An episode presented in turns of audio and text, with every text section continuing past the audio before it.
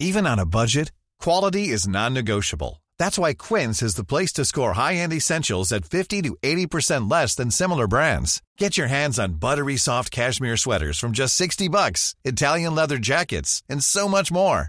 And the best part about Quince, they exclusively partner with factories committed to safe, ethical, and responsible manufacturing. Elevate your style without the elevated price tag with Quince. Go to quince.com slash upgrade for free shipping and 365-day returns. Inicia las noticias de la tarde con Jesús Martín Mendoza en Heraldo Radio.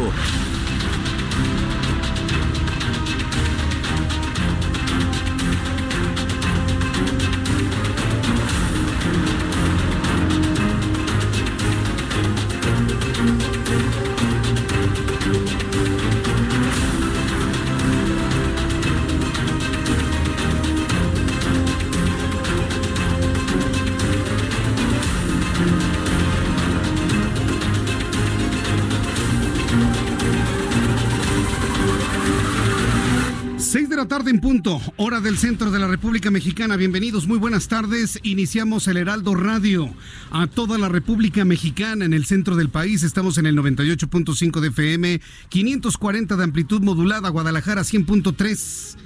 Me da mucho gusto saludar a nuestros amigos en Tampico 92.5 de FM, 106.3 en Villahermosa, Tabasco y 92.1 de FM en Acapulco, Guerrero. Súbale el volumen a su radio. Hay información muy importante que se está generando en este momento en torno al coronavirus. En primer lugar, en este resumen de noticias, yo soy Jesús Martín Mendoza, por supuesto, le acompaño con la información. Súbale el volumen a su radio. Este mediodía, la Organización Mundial de la Salud ha declarado emergencia internacional la crisis, el brote por coronavirus, la cepa desconocida de estos coronavirus que han cobrado la vida de casi 200 personas en los últimos días, todos allá en Wuhan, en China. Y bueno, pues eh, la Organización Mundial de la Salud ha tomado la decisión de emitir esta declaratoria de emergencia internacional debido al patrón de dispersión y de transmisión o de aparición de nuevos casos. La lógica de la Organización Mundial de la Salud es hacer una declaratoria de emergencia internacional debido a la debilidad, por la debilidad en los sistemas de salud de países emergentes.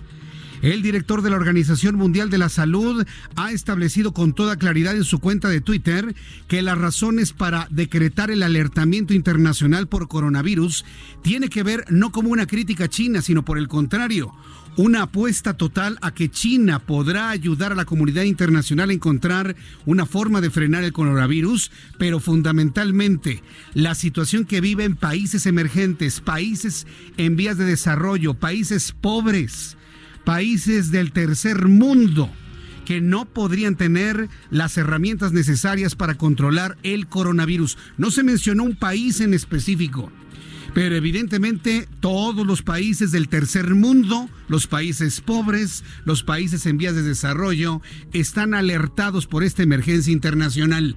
Precisamente por ello, en este momento hay una conferencia de prensa emergente en estos momentos, de último momento. Ha iniciado una conferencia para dar a conocer finalmente cuáles van a ser las políticas que México va a implementar ante esta emergencia que ha decretado la Organización Mundial de la Salud. Así que de manera extraordinaria se reúne el Comité Nacional para la Seguridad en Salud.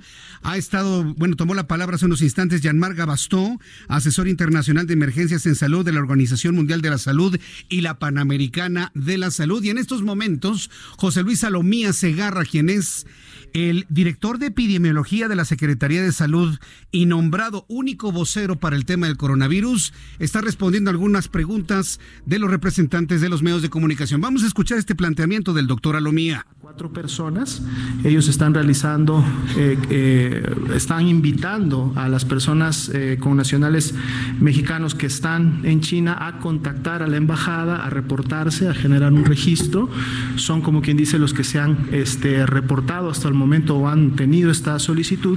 Y entonces la solicitud específica ahora sí de la Cancillería es que nosotros podamos emitirle los mensajes de prevención, o sea, ellos están ahorita allá en China, que nosotros entonces eh, a través de nosotros les hagamos llegar los mensajes preventivos, que es mucho de lo que hemos estado difundiendo en los últimos días, de qué es lo que la población puede realizar para prevenir no solamente el coronavirus, sino para prevenir una infección respiratoria aguda, como es, por ejemplo, la influenza, que en el hoy ya circula en México, y que, claro, estamos coordinados con ellos para en el caso de que en un futuro ellos regresen, nosotros poderles brindar el seguimiento que corresponda en función del riesgo que se tenga. Si ellos al... Esto es lo que ha comentado el doctor Alomía Segarra, quien además de ser el director de epidemiología de la Secretaría de Salud, ha sido nombrado el único vocero para el tema del coronavirus aquí en nuestro país. Entonces, dos asuntos importantes.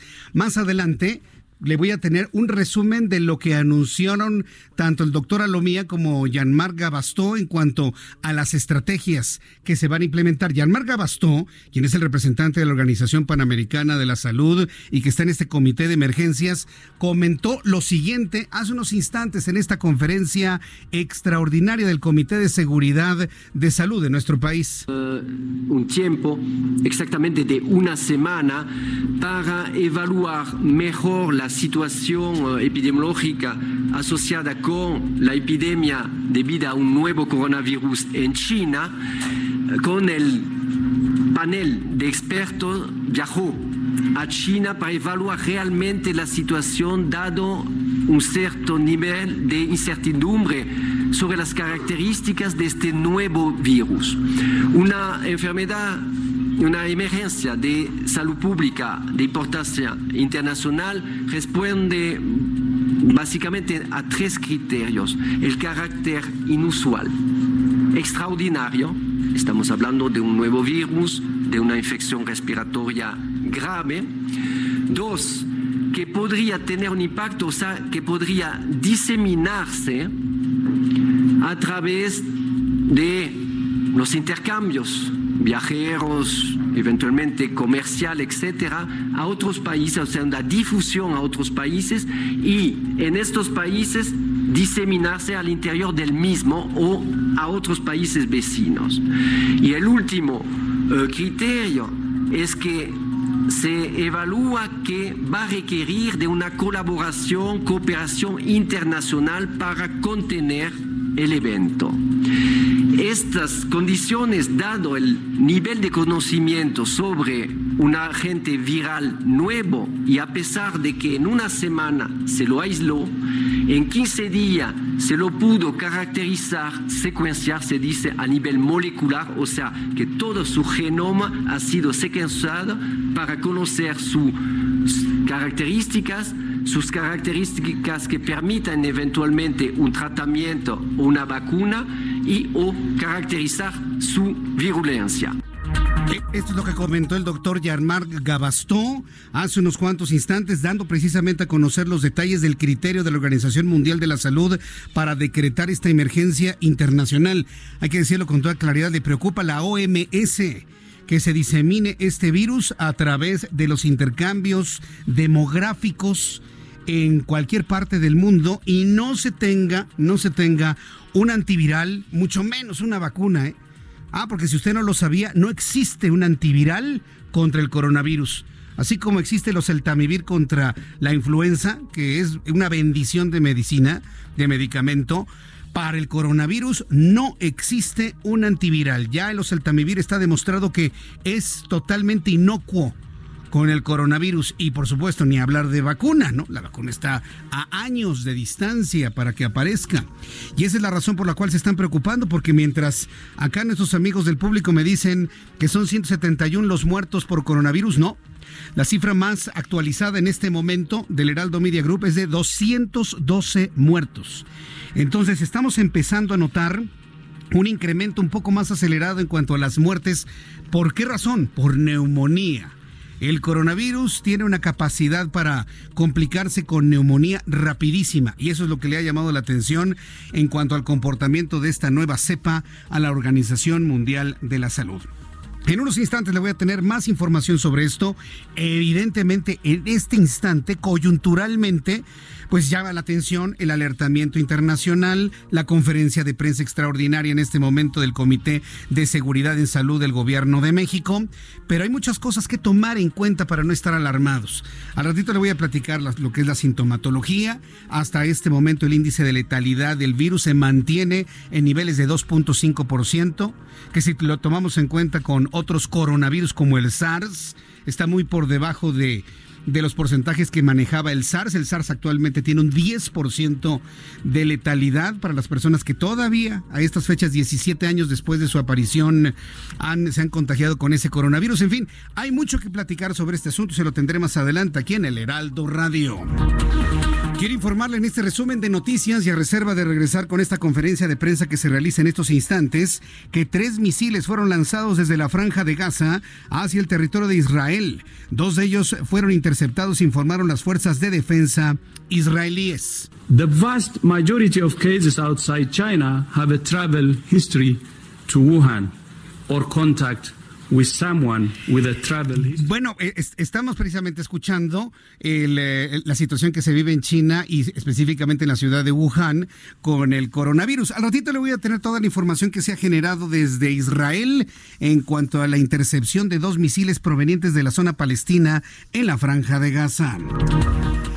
Y bueno, pues le informaré también que autoridades sanitarias de los Estados Unidos, regresando al asunto del coronavirus y ahora que ya le he informado sobre esta decisión de la Organización Mundial de la Salud, autoridades de los Estados Unidos han confirmado que se ha producido el primer caso de contagio local del coronavirus. Un hombre que vive en Chicago fue contagiado por su esposa que había viajado a Wuhan. Por lo pronto ya este dato, que todavía tiene que ser corroborado por la comunidad científica y la Organización Mundial de la Salud, daría cuenta de la forma en la que se está transmitiendo el virus. Sería de persona a persona por lo tanto podrían ser gotas de saliva, podrían ser fluidos, todavía no podríamos asegurar que se trate de un contagio por aire. El caso es que, bueno, ya se avanzó de manera importante en los Estados Unidos para conocer más del comportamiento de esta cepa. Alfonso Durazo, titular de Seguridad y Protección Ciudadana, dijo que las organizaciones criminales se encuentran en un proceso de reacomodo, pero negó que el cartel de Sinaloa estuviera incrementando sus filas. El cartel de Sinaloa no ha tenido ese crecimiento desproporcionado. Hay una, eh, un reacomodo de organizaciones eh, criminales y podría decir que hay una inestabilidad creciente en las alianzas históricas de las organizaciones eh, criminales. Eso fue lo que comentó Alfonso Durazo. También le informo que luego de la reunión del presidente Andrés Manuel López Obrador con senadores de Morena, Partido del Trabajo, Encuentro Social y Partido Verde, se dio a conocer que el Ejecutivo Federal tendrá un encuentro con los diputados federales y gobernadores de Acción Nacional la semana entrante. Padres de niños con cáncer se reunieron con Olga Sánchez Cordero, la secretaria de Gobernación. Se comprometió a atender sus demandas de garantizar abasto de medicamentos en el sector salud, de manera concreta los medicamentos para los niños que padecen cáncer. Amen. En Tamaulipas, el Consejo de la Judicatura Federal suspendió por seis meses a José Miguel Trujillo Salceda, magistrado de Tamaulipas. Esto mientras está investigado por nepotismo, amenazas de muerte, acoso sexual, laboral, toda una colección de delitos. Le tendré los detalles más adelante aquí en el Heraldo Radio. El gobernador de Jalisco, Enrique Alfaro, informó en su cuenta de Twitter que ya se valora la situación de los jóvenes estudiantes becados en China en el campus Network. Ante el brote de coronavirus, informó que ha estado en contacto con familiares y estudiantes para saber su decisión y de ser precisos tienen a disposición el boleto de avión pagado para regresar a Jalisco si así lo desean. Son en ese momento ya las 6 de la tarde con 13 minutos hora del centro de la República Mexicana. Escuche usted el Heraldo Radio. Yo soy Jesús Martín Mendoza y vamos a revisar lo que ocurría un día como hoy, 30 de enero, en otros momentos del tiempo en México. Bienvenidos a este jueves. Esto es un día como hoy en México. Es momento de averiguar qué información, qué datos precisos tenemos que recordar o qué mitos debemos resolver. 1976. Fallece el compositor mexicano Amador Pérez Torres Dimas, creador del danzón Nereidas.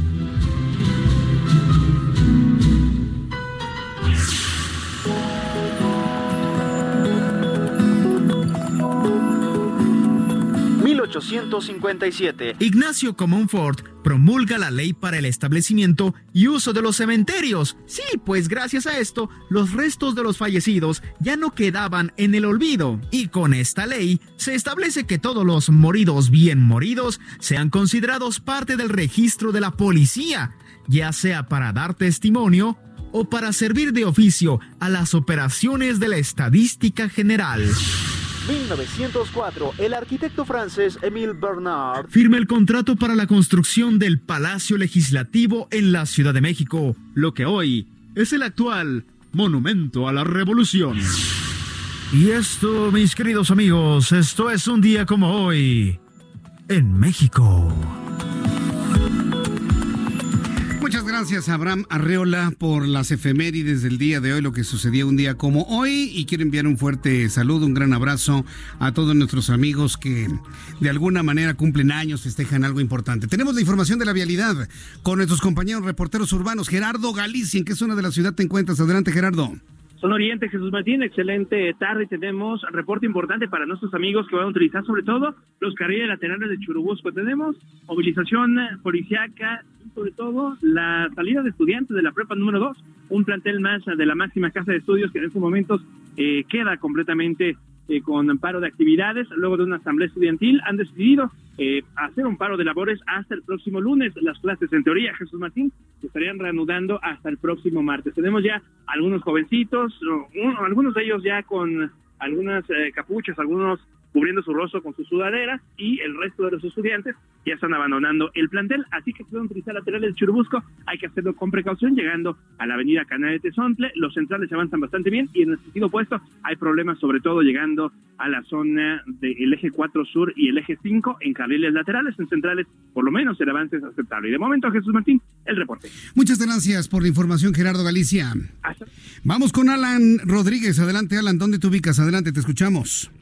Jesús Martín, excelente tarde. Nos encontramos en la zona norte de la Ciudad de México y quiero informarte que esta tarde se registró un incendio de pastizal en la avenida Gran Canal al cruce con Talismán por casi dos horas estuvo ardiendo una gran cantidad de pasto y hierbas secos en un predio abandonado cerca de un campo deportivo. Vecinos de la zona reportaron el fuego y la columna de humo a los números de emergencia, por lo que arribaron al lugar elementos del cuerpo de bomberos de la Ciudad de México, los cuales, con una pipa y un carro bomba, lograron contener las llamas para evitar que se extendieran a la zona habitacional. Al momento, Jesús Martín, quiero informarte a ti y a nuestros amigos radioescuchas que viajan en automóvil por esta zona que la vialidad ya se encuentra libre para la circulación, toda vez que se realizaron cortes a la vialidad en el sentido de Gran Canal, de Río de los Remedios hacia el circuito interior. En el sentido contrario, el avance es constante, con asentamientos únicamente al cruce con la avenida San Juan de Aragón. Por lo pronto, Jesús Martín, es el reporte que tenemos desde la zona norte de la Ciudad de México. Muchas gracias por la información, Alan Rodríguez.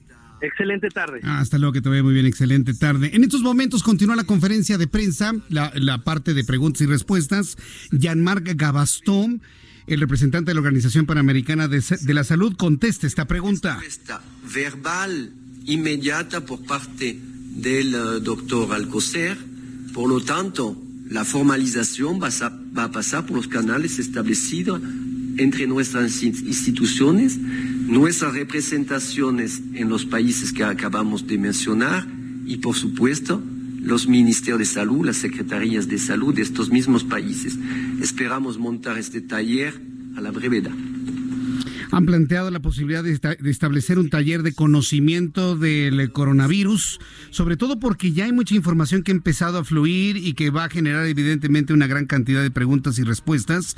Y me parece extraordinario que se esté planteando un taller para que algunos integrantes de la fuente de salud, que inclusive a veces han hecho algunas preguntas muy fundamentales por el tema del virus, pues lo conozcan con toda profundidad. Entonces, en unos instantes le tendré otro resumen de lo que se ha dicho en esta conferencia de prensa. Se ha establecido que el, el, cerco sanitario en nuestro país está funcionando a todo lo que da. Las revisiones en los aeropuertos, en los puertos marítimos, en los ingresos inclusive por tierra de tanto del norte como del sur de la República Mexicana son fundamentales, sobre todo conociendo personas que arriben a nuestro país provenientes de China, de cualquier parte de China. En este sentido va la conferencia en este momento de la cual le tendré más datos un poco más adelante aquí en el Heraldo Radio. Cuando son las 6 de la tarde con 19 minutos, vamos a revisar las condiciones meteorológicas para las próximas horas.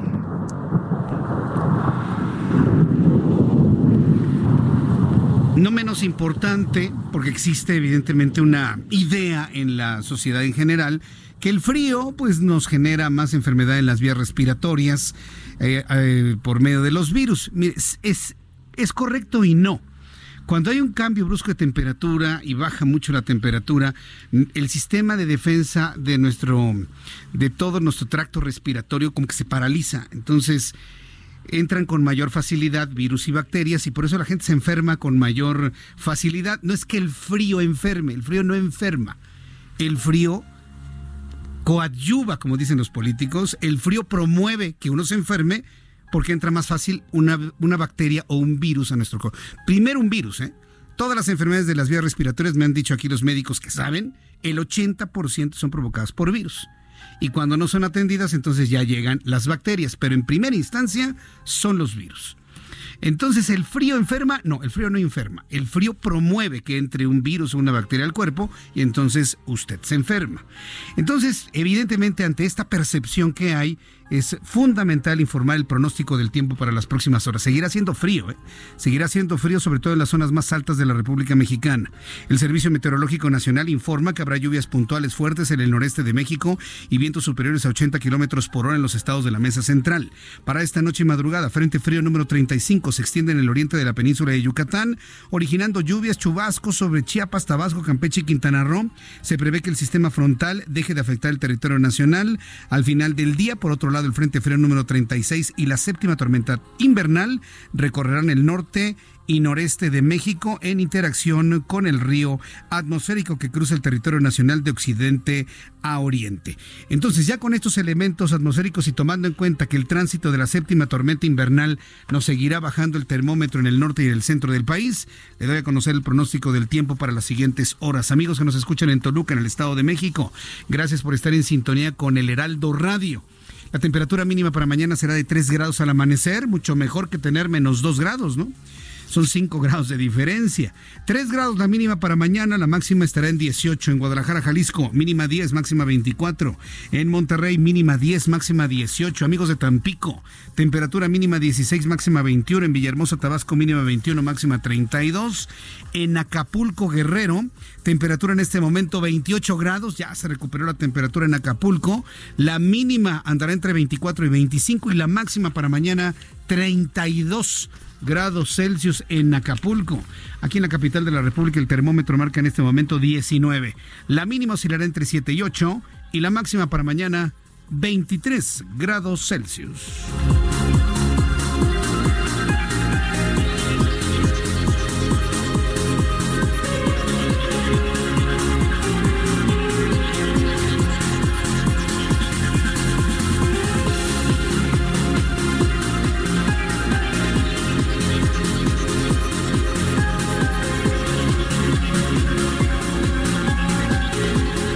De la tarde con 23 minutos, las 6 de la tarde con 23 hora del centro de la República Mexicana.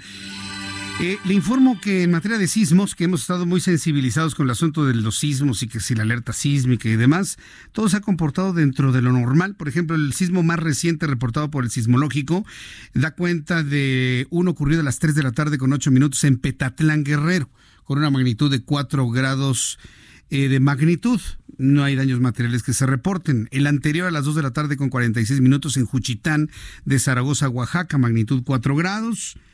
Tenemos por ahí otro sismo de 4, sí, de 4.1 en Parangaricutiro, Michoacán, a las 4 de la madrugada con 26 minutos. Me han preguntado si es verdad que ha entrado en, en erupción nuevamente el volcán Paricutín. La respuesta es no. La respuesta es no. O sea, el volcán Paricutín de vez en cuando llega a presentar alguna fumarola, pero eso no significa que esté regresando a algún tipo de actividad. Ahora bien, llama la atención la ubicación epicentral de este sismo de hoy por la madrugada, muy cerca del volcán Paricutín, con una magnitud de 4.1 grados de magnitud. Vamos a estar muy atentos si vemos algún tipo de de réplica, no se ha producido ninguna réplica de este sismo y me detengo en él porque es de los sismos más, eh, de los poco comunes. hay que tener un ojo clínico para saber, ah, pues en Coyuca ya, en Petatlán ya, en Juchitán ya, en Tecomán ya, en Pinotepa Nacional ya, en Ometepec ya. Es decir, ya conocemos las zonas epicentrales habituales y normales de todos los días, pero cuando le brinca en Michoacán, cerca del volcán Paricutín, ah, eso sí para que veas noticia y eso sí para que veáis completamente nuevo. Nos mantenemos muy pendientes de los sismos que se estén generando en esta zona. Son las 6 de la tarde con 24 minutos. Vamos a ir a los mensajes y después de los anuncios le entramos de lleno al tema del coronavirus. Mañana en mi columna, ojos que si ven, se va a intitular Coronavirus, información que, no, no, no que cura, pero sí que calma. Le tengo una serie ahí de datos para que usted conozca lo que se sabe hasta el momento del coronavirus, de lo que se sabe hasta el momento de su, de su material genético, porque eso sí, ya se tiene todo el genoma del coronavirus. Y bueno, pues algunas cosas que le voy a platicar sobre este virus. Entonces, para el día de mañana no se lo vaya a perder. Regreso con esta información que ha simbrado al mundo entero con esta declaratoria de emergencia internacional y las razones que ya le comenté para emitir esta declaratoria internacional. La preocupación está en los países pobres y, tengo que decirlo, México es uno de esos países, aunque es eh, uno de los mejores países en cuanto a los cercos sanitarios y el establecimiento de políticas públicas para evitar eh, para evitar la diseminación de enfermedades por virus, pero sobre todo para la información hacia la Organización Mundial de la Salud de lo que está ocurriendo. Entonces, México es un país singular. Está dentro de los países que preocupan a la OMS, pero es el que mejor responde. Así que bueno, regresaré con toda esta información después de los anuncios, los detalles de la conferencia de prensa. Entraremos en comunicación con nuestro compañero reportero que esté en cobertura de esta conferencia de prensa. Y le invito para que me escriba a través de mi cuenta de Twitter, arroba Jesús Martín MX.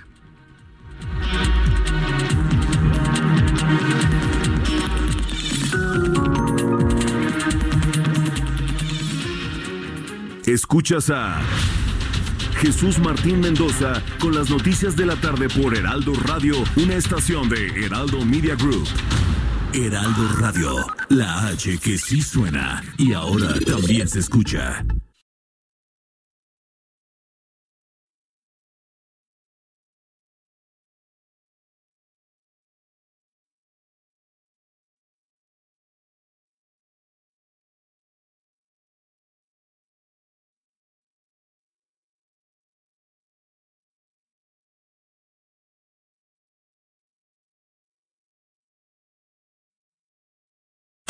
Heraldo Radio.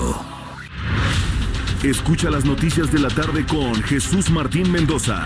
Regresamos.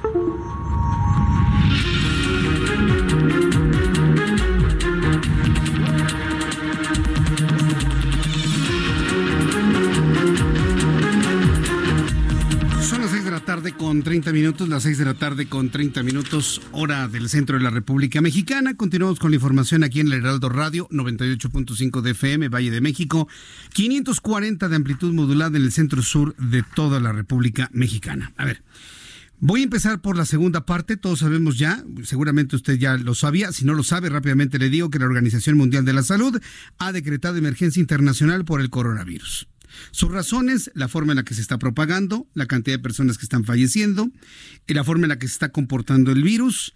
Ya en Estados Unidos ya se comprobó que se contagió de un esposo a un, de una esposa a un esposo, es decir, de manera directa de ser humano a ser humano. Todos estos elementos han preocupado a la Organización Mundial de la Salud ante la debilidad de los cercos sanitarios y los servicios de salud de países pobres, de países del tercer mundo, de países emergentes, así les llaman. Entonces, ante, ante esa debilidad en los sistemas de salud, se ha decretado la emergencia internacional. Debido al anuncio de esta emergencia internacional por parte de la OMS, el, eh, el, Comité de Seguridad en Salud del Gobierno de México se ha reunido y ha ofrecido una conferencia de prensa. La Secretaría de Salud hace unos instantes informó en esta conferencia de prensa extraordinaria que se convocó en cuestión de unas cuantas horas sobre las acciones en México por parte del gobierno federal ante la alerta internacional emitida por la Organización Mundial de la Salud por el brote de esta nueva cepa de coronavirus. Rui López Ridaura, director general del Centro Nacional de Programas Preventivos y Control de Enfermedades, explicó a los medios de comunicación. Uno es que se reconoció a la Secretaría de Salud a través de la Subsecretaría de Salud eh, como la entidad que coordina, que avala y que a través de los diferentes órganos de gobierno, no, no solamente nacional, sino con sus pares estatales y eh, eh, jurisdiccionales, pueda llevar a cabo las acciones.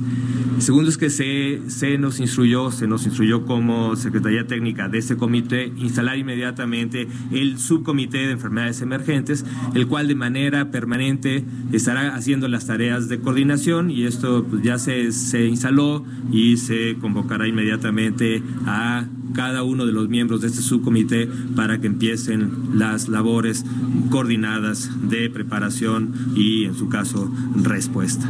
También eh, se llegó al acuerdo de instruir a los servicios estatales de salud que también activaran y sesionaran en sus comités estatales, unos comités que tienen la misma arquitectura y las mismas funciones, pero a nivel estatal, para que de manera coordinada con las acciones que vayan haciendo el subcomité se vayan traduciendo también en acciones estatales. Eh, y se le pidió también a, todos los miembros del comité eh, que, que, realicen un diagnóstico situacional eh, con base en lineamientos que este subcomité definió eh, tengamos un diagnóstico en los próximos días de cuál es la capacidad instalada, qué es lo que se necesita en cada uno de los sectores, para que en el caso de aumento de casos o introducción del, del virus y aumento de casos, este, tengamos una acción coordinada de respuesta. Y finalmente se, se ratificó, eh, bueno, se, perdón, otro fue, acuerdo fue que todos los miembros eh, apoyen en la difusión del material de promoción y prevención emitidos por la Secretaría y por el subcomité.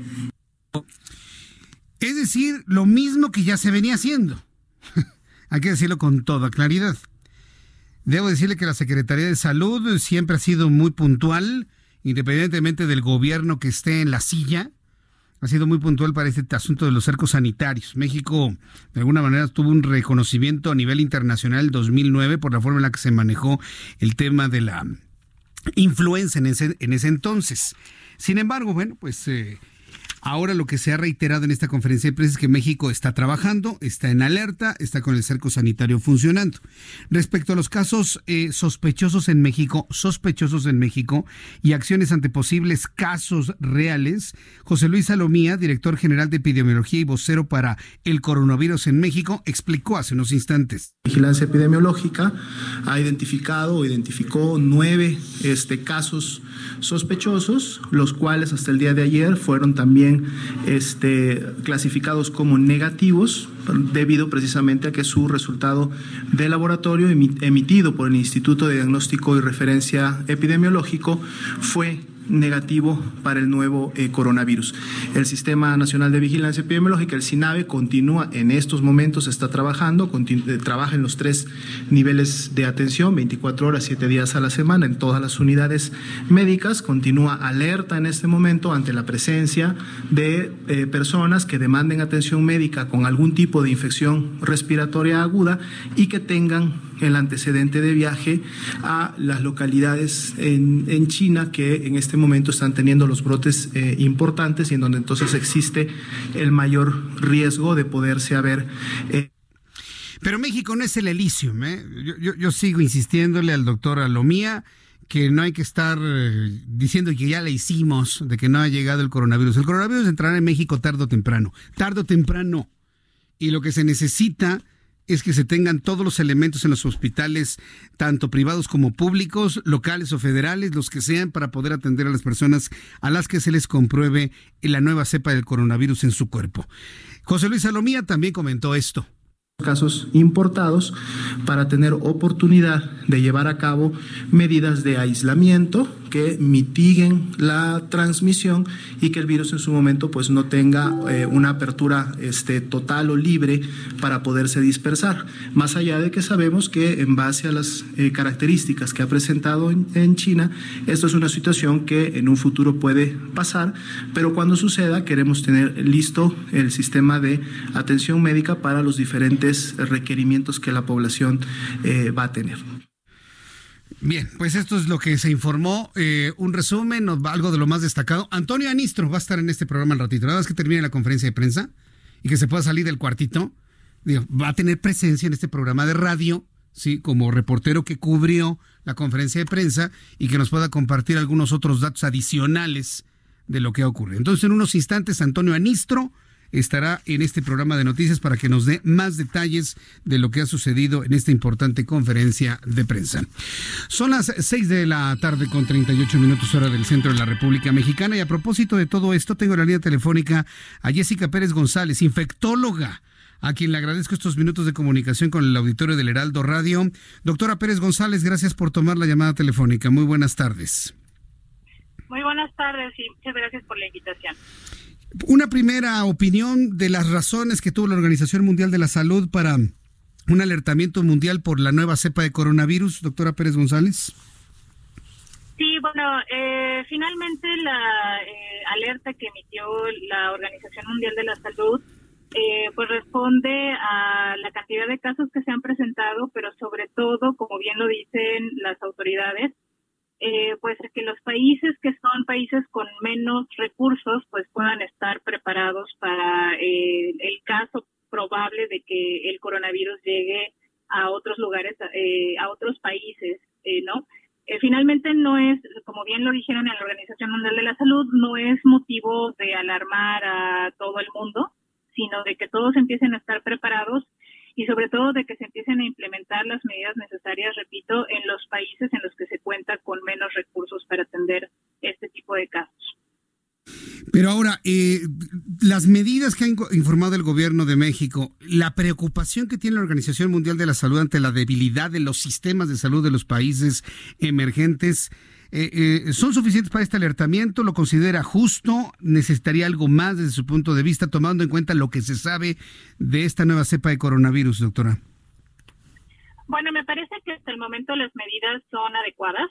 Eh, finalmente, pues lo que tenemos que hacer nosotros como médicos especialistas en infecciones es mantenernos informados de manera que cuando podamos ver que, nos llegue un caso, ya sea a nivel institucional o en la consulta privada, que nos llegue un caso que pueda ser probable, que tenga, eh, que cumpla con las características de la definición de caso, pues que lo podamos identificar y que podamos seguir los pasos pertinentes.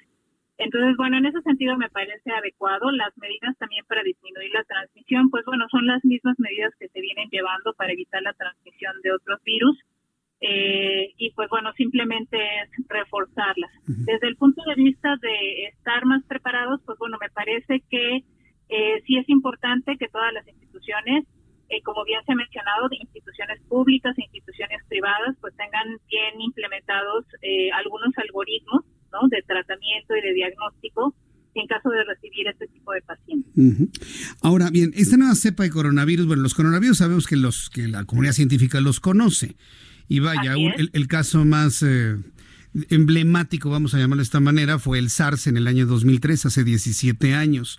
Si tomamos en cuenta que la cepa que tenemos actualmente es primo de aquel SARS que provocó casi 900 personas fallecidas, eh, ¿cómo podríamos entender el mecanismo de transmisión del virus? Porque parece que no está muy bien establecido cómo se transmite. Apenas hoy un caso en los Estados Unidos revela que podría ser de persona o persona, pero no se sabe si por contacto físico, por fluidos corporales o por el aire.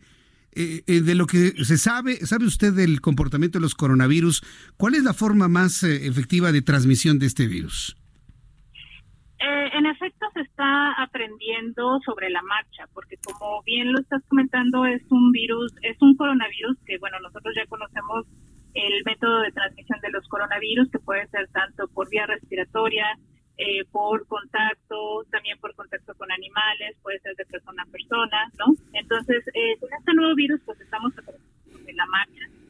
Eh, lo que se sabe hasta este momento es que la transmisión de humano a humano no es tan efectiva en todos los casos. Eh, hay algunos estudios que son muy interesantes que han visto que eh, hay personas que pueden no presentar síntomas y aún así podrían potencialmente transmitir la enfermedad. Hay otras personas que son asintomáticas y que pueden transmitir la enfermedad antes de presentar los síntomas y después de tener los síntomas. Entonces, bueno, esto se está aprendiendo con, con el paso de los días. Eh, hasta el momento pues se ha identificado o se han propuesto ambos mecanismos de transmisión cuando se trata de la transmisión de humano a humano. Se ha propuesto tanto la transmisión por contacto como por vía respiratoria, es decir, con las gotas de, saliva que se generan al hablar, al toser, al estornudar. Bueno, pues entonces vamos a estar atentos de cómo va a ir avanzando esta emergencia internacional decretada por la Organización Mundial de la Salud.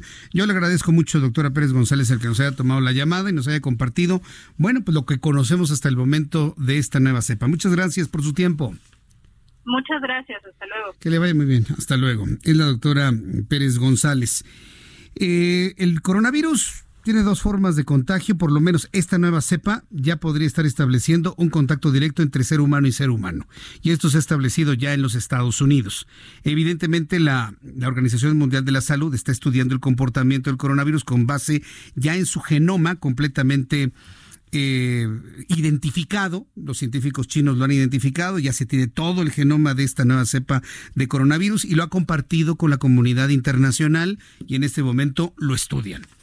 Estamos en ese punto, estamos en ese, pero mientras son peras o son manzanas, el número de personas fallecidas son 212, 212 ya con una cantidad poco superior a los 7000 a las 7000 personas contagiadas o transmitidas.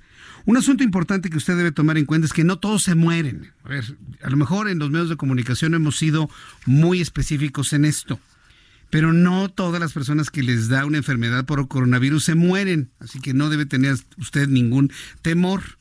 ¿Cuántos se mueren? El 2.5% en promedio. El, porcentaje está cambiando y es precisamente lo que está observando la Organización Mundial de la Salud, pero no ha rebasado el 2.5%. 2.5% es mucho o es poco, Jesús Martín. Es muy poco si tomamos en cuenta su primo, el SARS, que en el momento de su aparición mató al 60% de los que eran transmitidos con el virus. A lo largo de los 17 años, el SARS sigue vigente en Asia ha matado hasta este momento a nueve, ha matado 899 personas y en total se han conocido 9.000 infectados. Por lo tanto, hasta este momento el, índice de letalidad del SARS, ese que apareció en el año 2003, es del 10%. Pero en el momento de la aparición alcanzó el 60%, fíjese. En el momento de la aparición de esta cepa de coronavirus es del 2.5%. ¿Es mucho o es poco? Es poco si lo comparamos con su primo el SARS es cinco veces más si lo comparamos con el virus de la influenza, aunque no tiene ninguna relación en cuanto a la forma, si lo relacionamos como una emergencia sanitaria, pues sí, el coronavirus tiene un nivel de letalidad más alto que en su momento la influenza del año 2009. Entonces son, son muchos elementos a tomar en cuenta.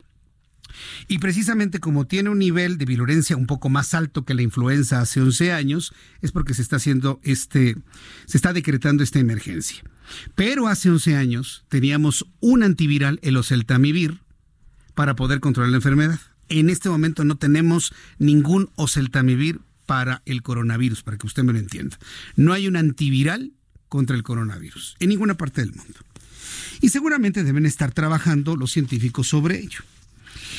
Tras sostener una nueva reunión, como ya le hemos informado para las personas que nos acaban de sintonizar, la Organización Mundial de la Salud decidió declarar la emergencia de salud pública internacional por el brote de coronavirus.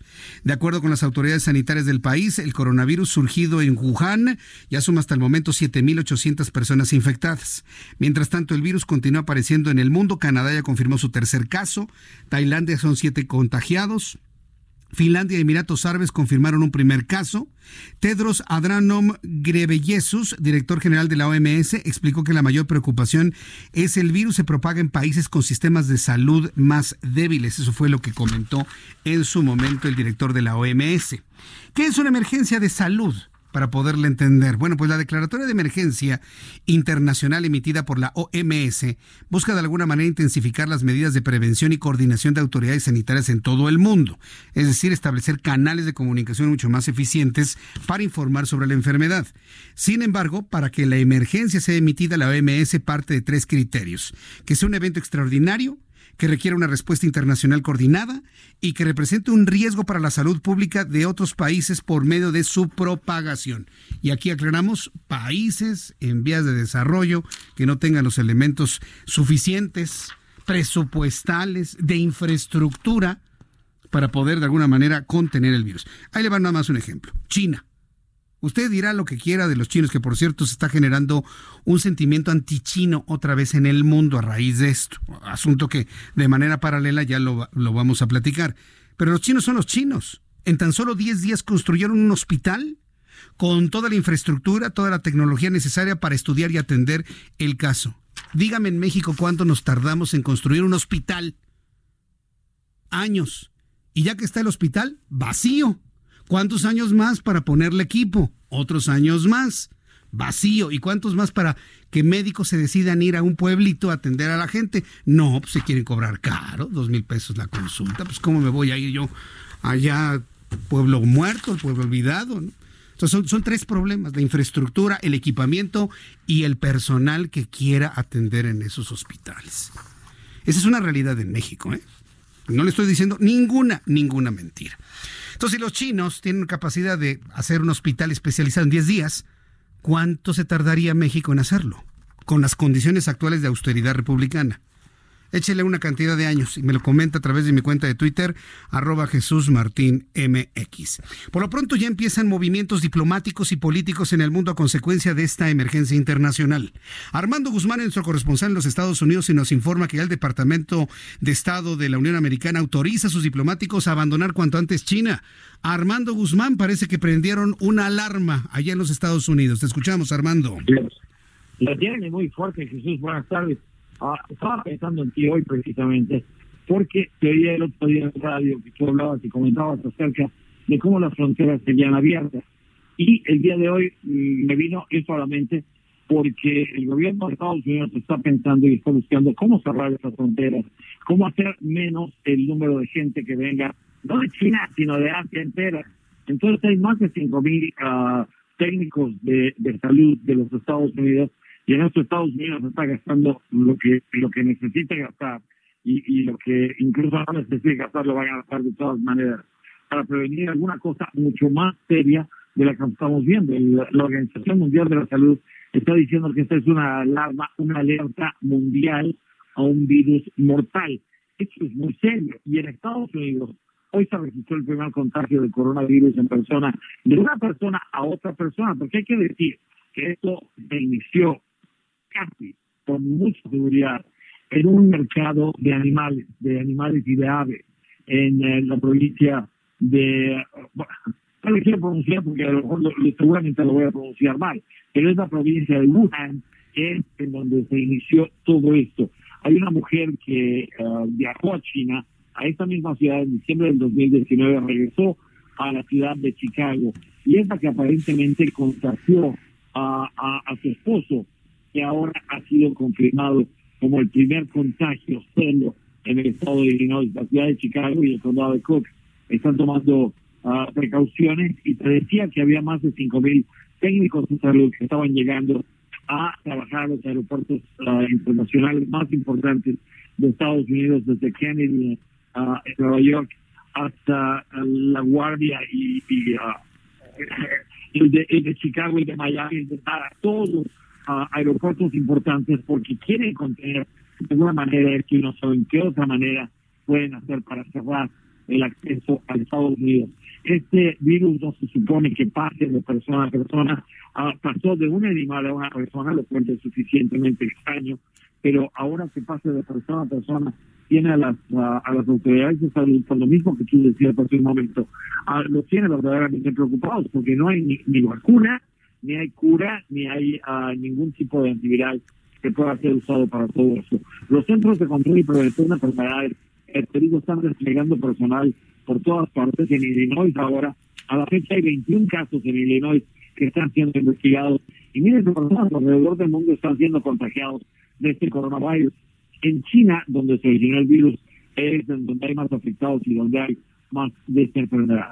Y la primera vez que fui a China hace mucho tiempo, Uh, lo que me sorprendió, y me sorprendió recientemente que regresé a China, es la cantidad de gente que escupe en todas partes. o sea, tienes que caminar con mucho cuidado porque escupen en la calle, escupen en todas partes. Y ese tipo de contagio está constantemente ahí. Uh, los chinos tienen que encontrar una forma de comportarse distinta, pero mientras en el resto del mundo estamos realmente espantados de que esto pueda crear una pandemia suficientemente importante como para que los demás estados, aún los que no quieren gastar, como el del que tú hablabas hace un momento, tengan que gastar dinero en esto porque necesitan hacerlo. Ah, esto, esto pasa por sobre todas las necesidades y todas las, necesidades de austeridad que puede haber en la planeación de los estados, porque realmente esto, esto puede, puede arreglarse en la forma en la que se está haciendo como la pólvora, Jesús. Bueno, pues eh, aún siendo un país del primer mundo, pues se, ve que están de alguna manera preocupados por el asunto, ¿verdad, Armando? Muy, muy preocupados, lo están tomando en, de verdaderamente en serio.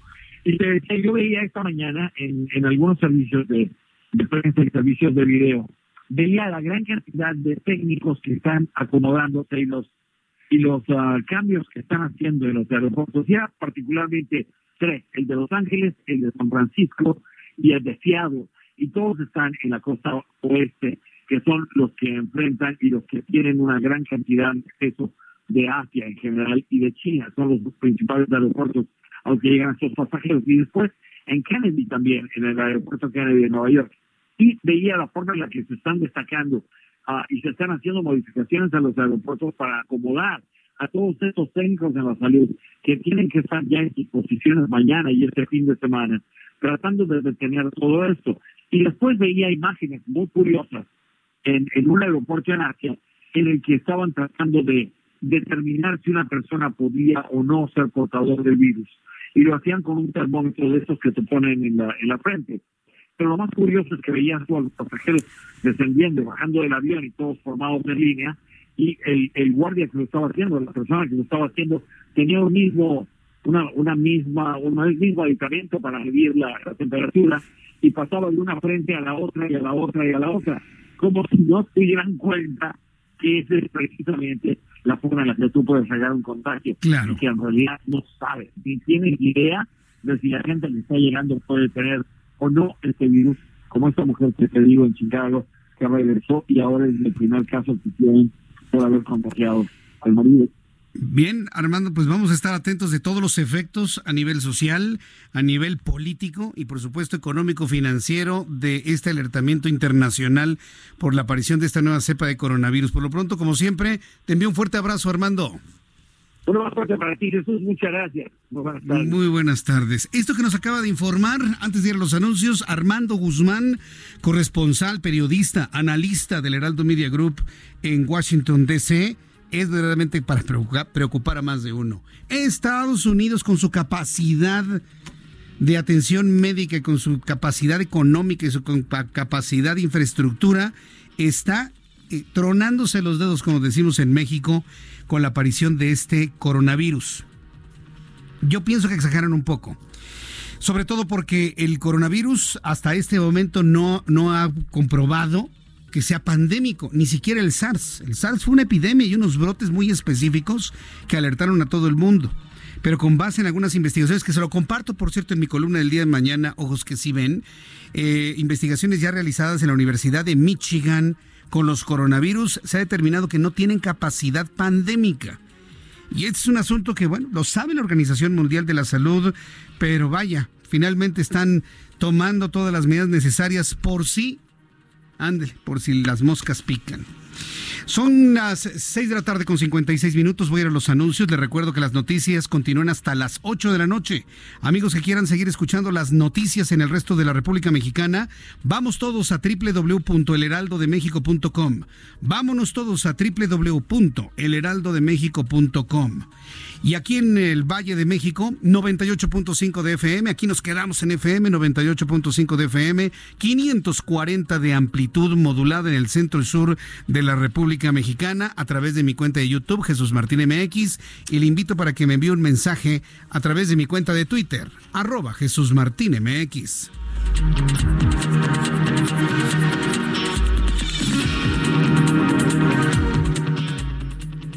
Escuchas a Jesús Martín Mendoza con las noticias de la tarde por Heraldo Radio, una estación de Heraldo Media Group.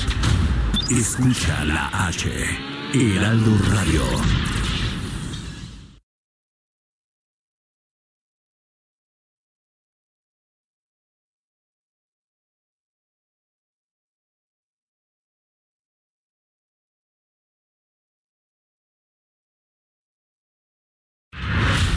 Escucha las noticias de la tarde con Jesús Martín Mendoza. Regresamos.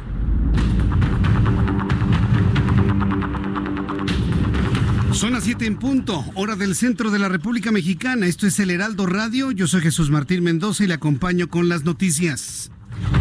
El peso de nuestro país, nuestra moneda y la Bolsa Mexicana de Valores cayeron el jueves de hoy como una reacción ante las preocupaciones de los mercados sobre los posibles efectos en la economía debido a la declaratoria de emergencia internacional por la nueva cepa de coronavirus que como ya sabemos la Organización Mundial de la Salud pues considera peligrosos para países en vías de desarrollo. El peso mexicano tuvo un retroceso con respecto al dólar de 0.8%, aunado también a una baja en el índice de referencia.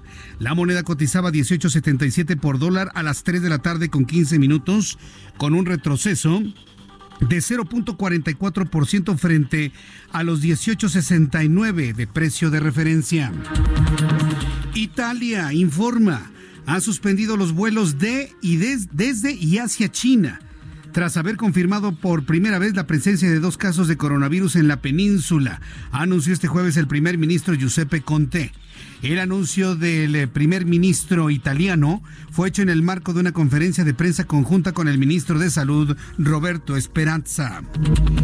Las autoridades de los Estados Unidos reportaron el hallazgo de un túnel fronterizo que va de Tijuana, Baja California, hasta San Diego, en los Estados Unidos, utilizado para traficar mercancía ilegal.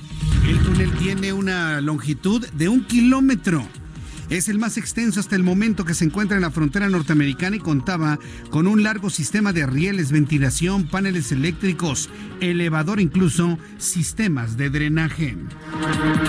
En Paraguay al menos 30 mil personas se quedaron sin energía eléctrica debido a las fuertes lluvias que desde el miércoles 29 azotan la ciudad de Asunción y la zona metropolitana. La Administración Nacional de Electricidad de Paraguay informó que alrededor de 170 mil habitantes resultaron afectados por el temporal, de los cuales al menos 30 mil siguen sin servicios.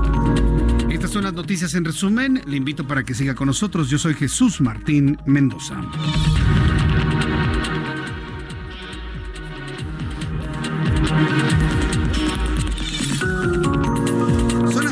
3, las 19 horas con 3 minutos, hora del centro de la República Mexicana. Vamos a toda la información, ya sin el fondo musical, muchas gracias.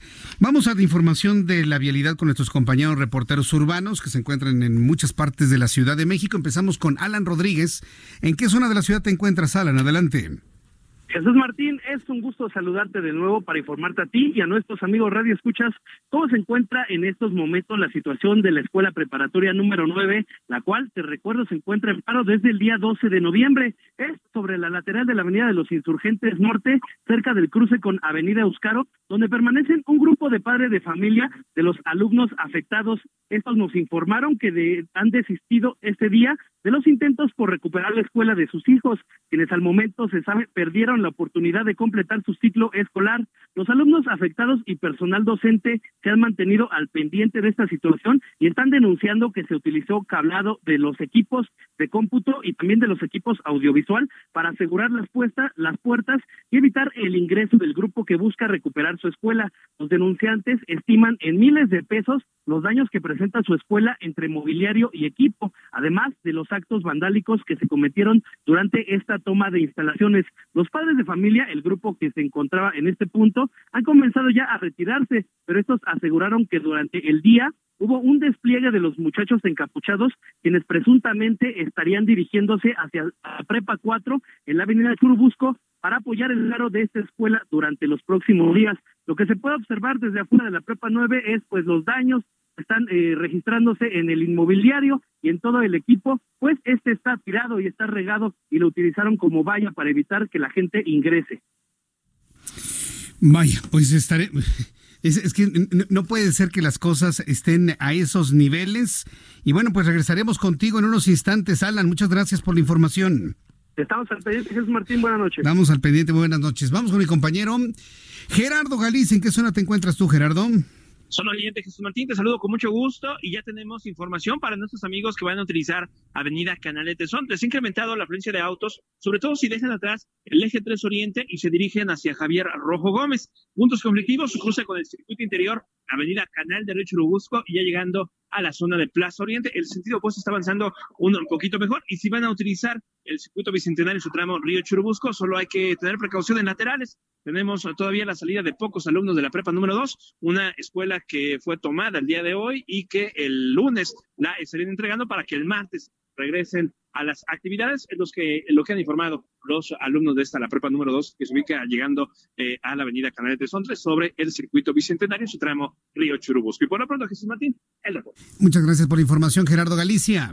Hasta luego. Hasta luego, que te vaya muy bien. Nuestro compañero Gerardo Galicia. Bien, vamos a continuar con otras informaciones. Estamos al pendiente de lo nuevo que sobre el coronavirus se dé a conocer. Pero mire, vamos a tomarlo con toda, con toda calma empezando primero que con una muy breve temporalidad, el coronavirus no ha llegado a México. Así que si alguien se siente mal, es probable que tenga una gripa, que tenga una gripa muy fuerte y ya en los casos más graves tenga influenza.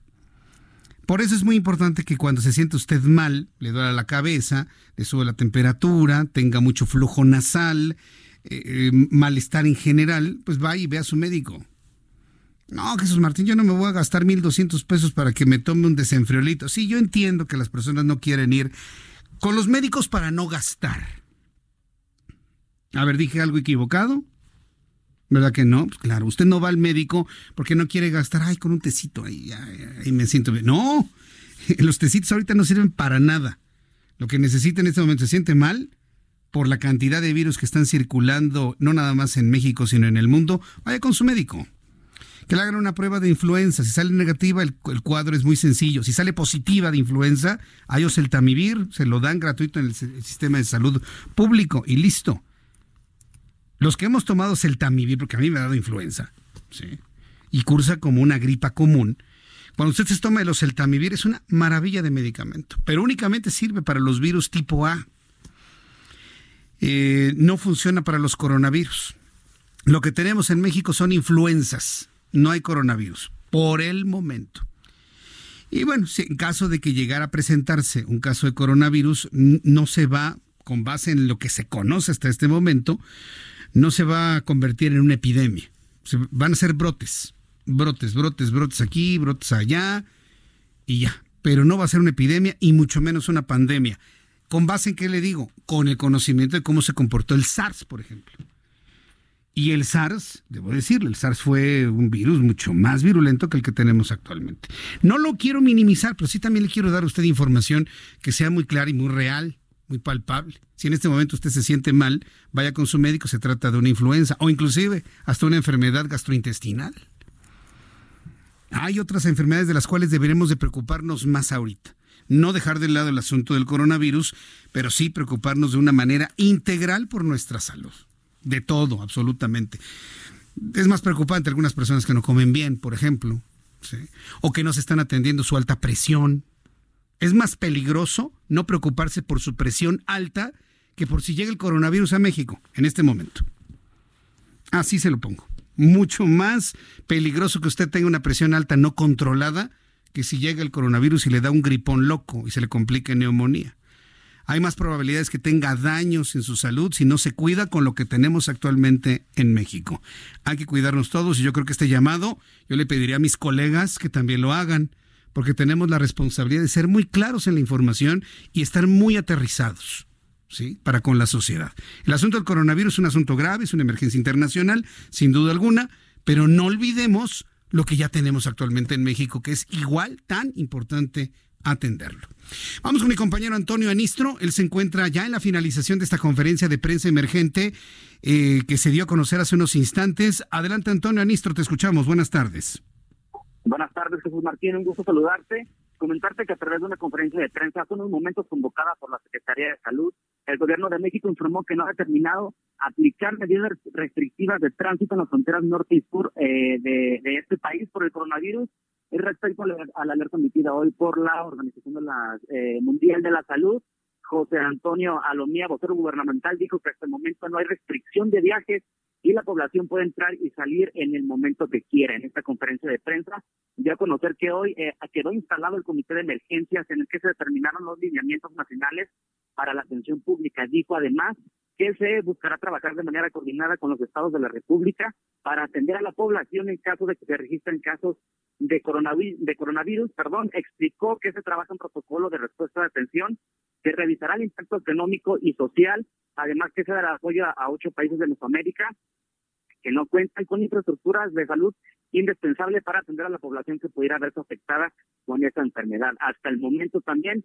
se informó que han sido los nueve posibles casos que habían sido detectados en México, los cuales resultaron negativos y también en esta conferencia de prensa informaron que en caso de que entre una persona a México con la presencia de coronavirus, están preparados para llevar medidas de aislamiento para mitigar este virus. Esto a grandes rasgos fue lo que se eh, conocer esta conferencia hace unos momentos emitida por la Secretaría de Salud, Jesús Martín. Bien, entonces está instalado el comité de emergencias y no hay una acción adicional a raíz de la emergencia internacional decretada por la Organización Mundial de la Salud. Se mantienen normales los tránsitos tanto de salida como de llegada desde China entonces, totalmente normales. Sí, exactamente. Lo único que, que comentaron ahorita es que están en fase de alerta y que si llegara a entrar una persona eh, con detectada con coronavirus, pues no mencionaron todavía si hay algún hospital eh, ya instalado para esta eh, para atender este caso. Lo que sí es que dijeron están con todos los fundamentos, además que se cuentan con guantes, cubrebocas y todo para atender esta enfermedad. ¿Cómo van a saber quién tiene el virus? ¿Qué tienen vista de rayos X? ¿O cómo le van a hacer, Antonio?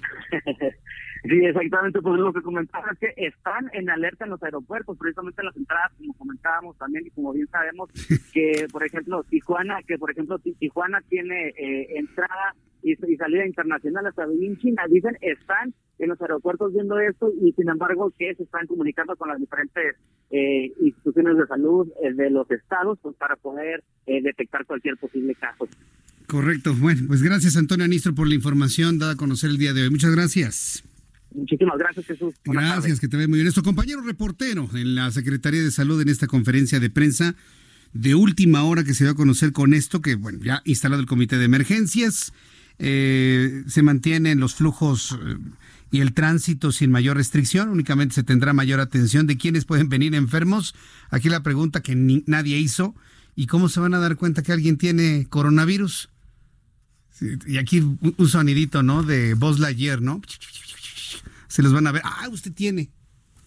Ahora, Armando Guzmán, Armando Guzmán ya dijo algo muy importante de la forma como erróneamente se hace la prueba de quienes vienen enfermos o no. Ya lo comentó. Lo voy a volver a repetir para que las personas que monitorean en gobernación, en la Secretaría de Salud, en la Presidencia de la República, en, donde haya monitoreos, porque es importante decirlo, que se lo pasen a la Secretaría de Salud. Pasen en lo que les dijo Armando Guzmán, lo que nos dijo Armando Guzmán. Si no lo cacharon, lo voy a repetir. Un grave error en los aeropuertos es estar colocando tiras o equipamientos para medir la temperatura con contacto en la piel. Porque si lo pasan de una persona a otra persona a otra persona, lo que van a hacer es diseminar la posibilidad del virus. Ese y otros virus. Si se utilizan tiras, termómetros de, todo tipo, lo único que van a hacer es diseminar el o los virus que traiga la gente. Esa no es una medida adecuada para hacerlo. ¿eh? Nada más permítanos el aporte, porque no va a ser la de malas que vayan a empezar a ponerles tiritas o mecanismos o instrumentos o artefactos que tengan contacto con las personas y lo único que van a lograr es diseminar ese u otros virus entre la población. Por eso repito lo que dijo Armando Guzmán. Todo es aporte en este momento, ¿eh? todo es aporte, todo sirve. Todo sirve afortunadamente. Y bueno, pues yo agradezco infinitamente que nos monitoreen, nos escuchen, porque ya hemos detectado una gran cantidad de momentos, de tiempos, de notas, de informaciones, de recomendaciones que han sido tomadas en cuenta.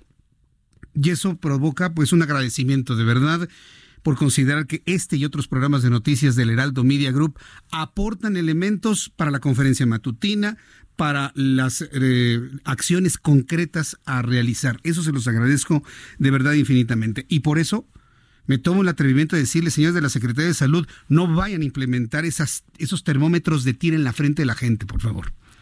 Hay unos detectores de temperatura que son a distancia. Ese podría ser, que no tenga contacto con la gente. Es importantísimo. Porque si la gente viene con virus, con ese artefacto van a estar contagiando a otras personas que no hubieran salvado si no les están midiendo la temperatura.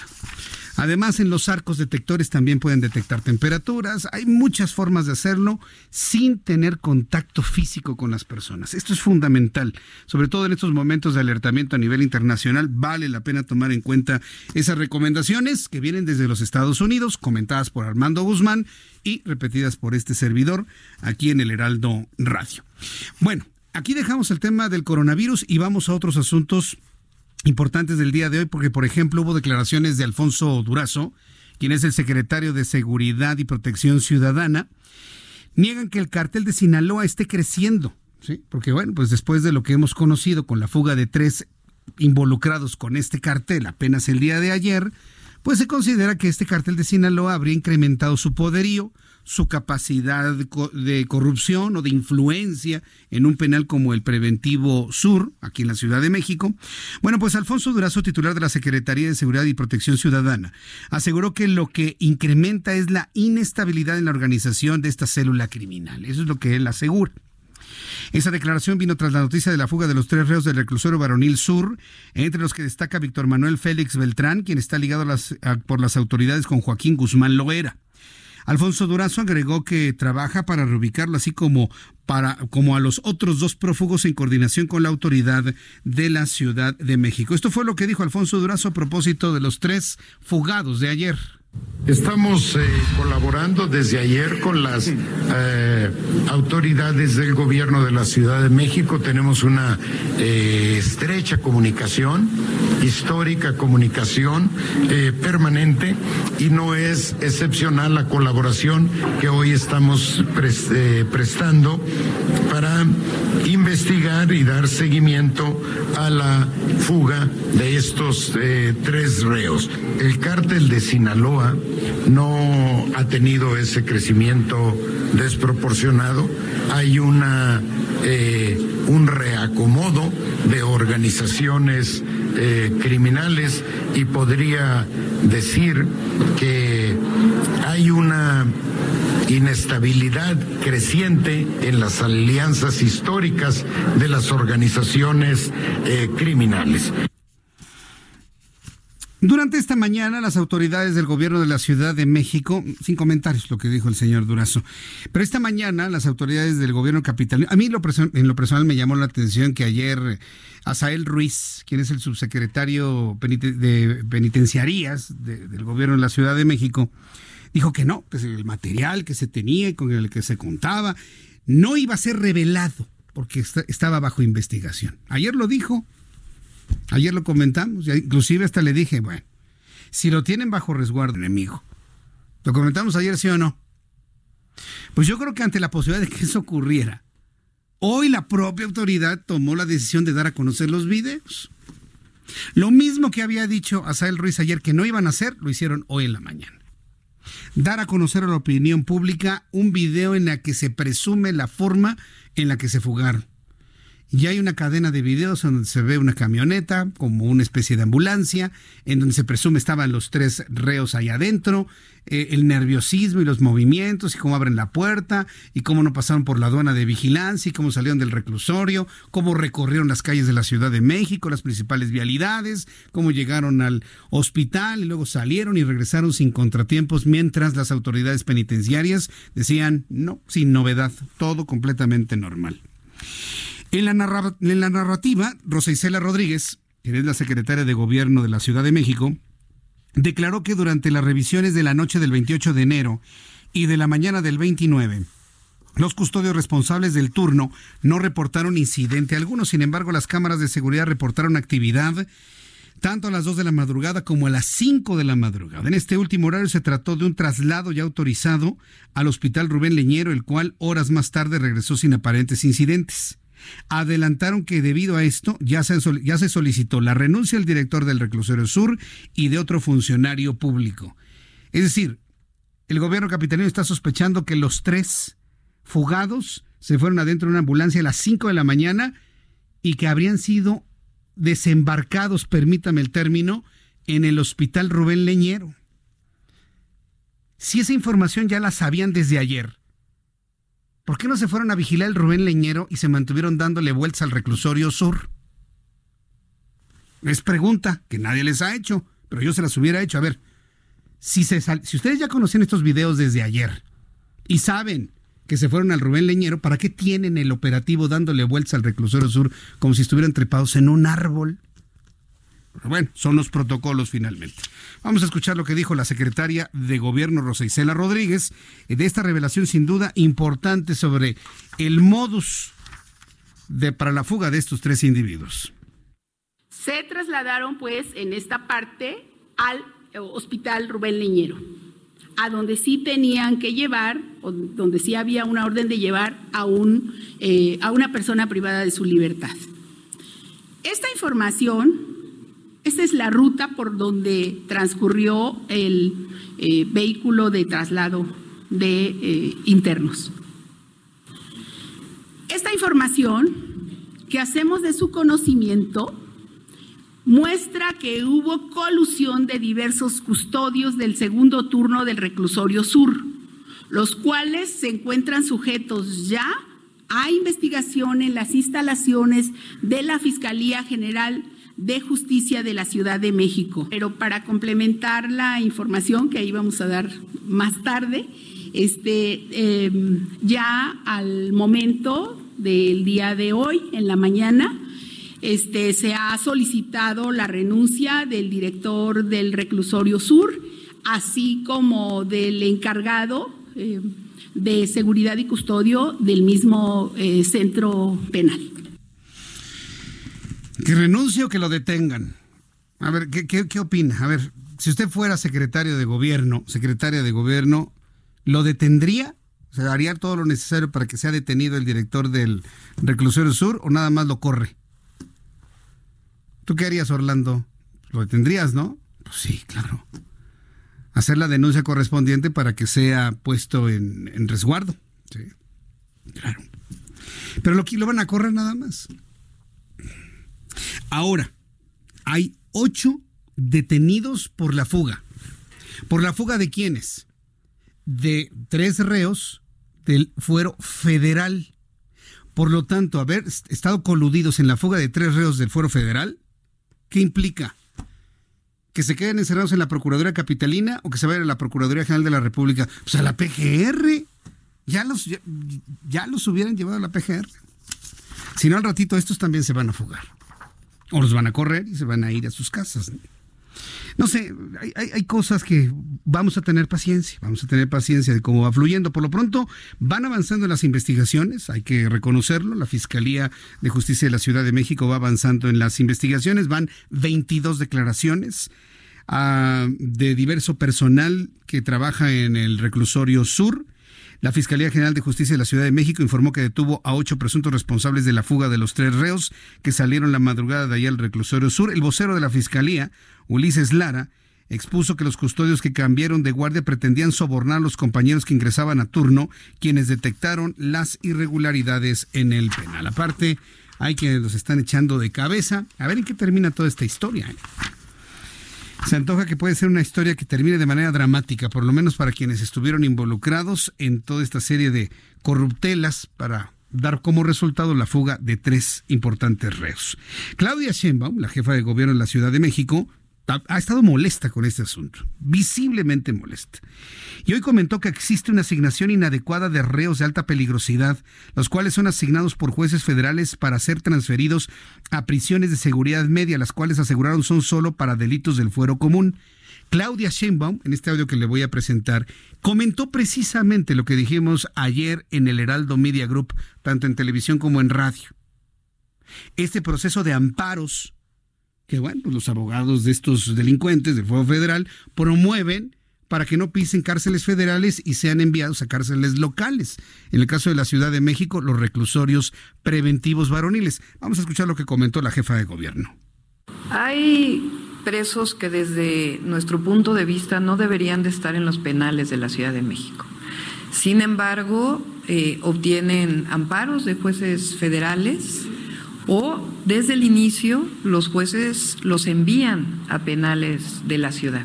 Igual manifestamos que no nos parece que sea correcto que se den amparos para que presos de alta peligrosidad permanezcan en los centros de reclusión de la ciudad.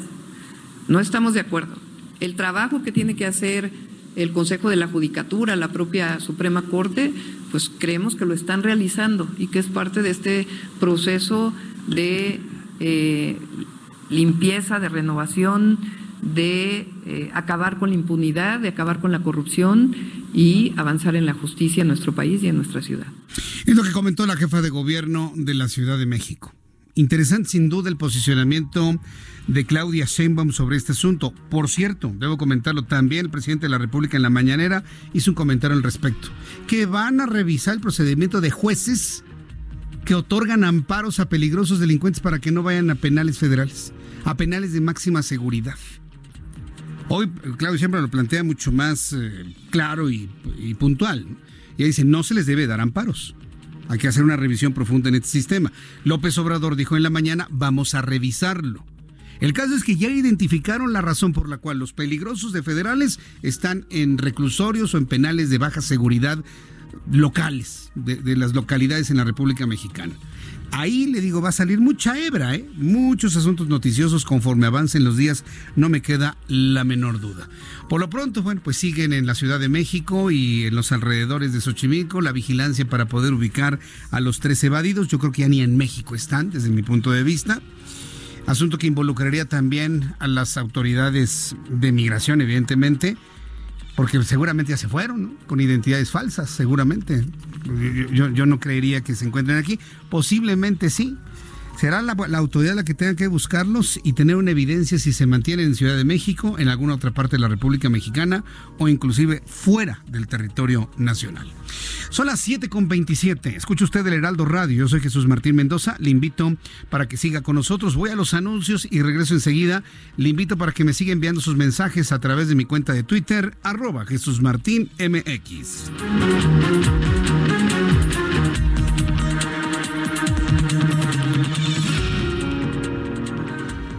Escuchas a Jesús Martín Mendoza con las noticias de la tarde por Heraldo Radio, una estación de Heraldo Media Group.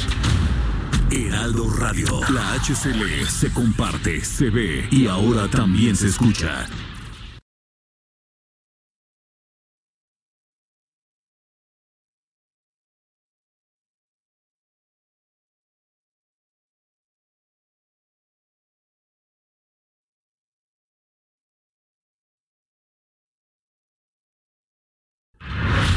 Escucha las noticias de la tarde con Jesús Martín Mendoza. Regresamos.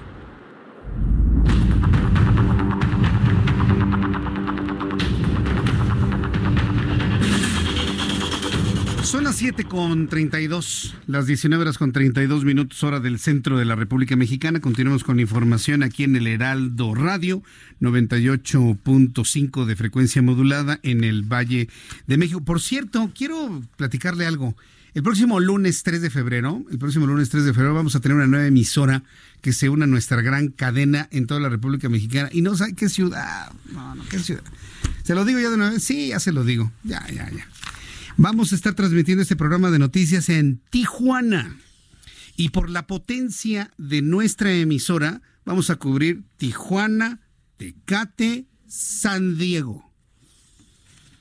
No, sabe qué gusto me da el que podamos platicar con la comunidad hispana en San Diego. No necesitamos estar haciendo maromas, ni circo, ni teatro para llegar a la comunidad hispana en los Estados Unidos. No, no, no. Simplemente las cosas se dan de manera natural. A mí en lo personal me, me, entusiasma mucho el que podamos tener ya nuestro programa de noticias en la ciudad de Tijuana. Si usted va a viajar a Tijuana por motivos de negocio, que llegue usted a Tijuana, pasa a San Diego, de regreso y demás, nos va a poder encontrar en amplitud modulada en AM, en el 1700 de AM, al final de su cuadrante de AM. No tiene pierde, es la última estación ahí. El Heraldo Radio 1700 de AM en la ciudad de Tijuana. Le digo, va a cubrir todo, todo, todo, todo. Vamos a escuchar padrísimo, inclusive en San Diego, California. La verdad me, va, me da un enorme gusto poderle anunciar esto ni siquiera en los mejores momentos allá, en la que estábamos en la otra emisora, teníamos tanta cobertura. Hoy, por ejemplo, ya nos ubican muchos amigos en Villahermosa, ya nos ubican muchos amigos en Acapulco Guerrero. Allá la poderosa señal del 92.1 cubre todo el puerto, toda la zona de Barra Vieja, Revolcadero, del otro lado, pie de la cuesta. Bueno, se escucha hasta Chilpancingo, la emisora. No, no, es una maravilla de potente señal allá en el estado de Guerrero. Y ahora lo haremos en la zona noroeste de la República Mexicana, en Tijuana, y la, una de las fronteras más dinámicas del planeta, la que tenemos con los Estados Unidos entre Tijuana y Santiago. La verdad es, una noticia muy, muy importante, así que pues, si usted viaja para allá de manera constante, lo voy a poder acompañar con las noticias, evidentemente dos horas antes, ¿no? Aquí empezamos a las seis, allá cuatro de la tarde. De cuatro a seis de la tarde en la ciudad de Tijuana, las noticias con su servidor Jesús Martín Mendoza a través del 1700 de AM, a partir del próximo lunes 3 de febrero.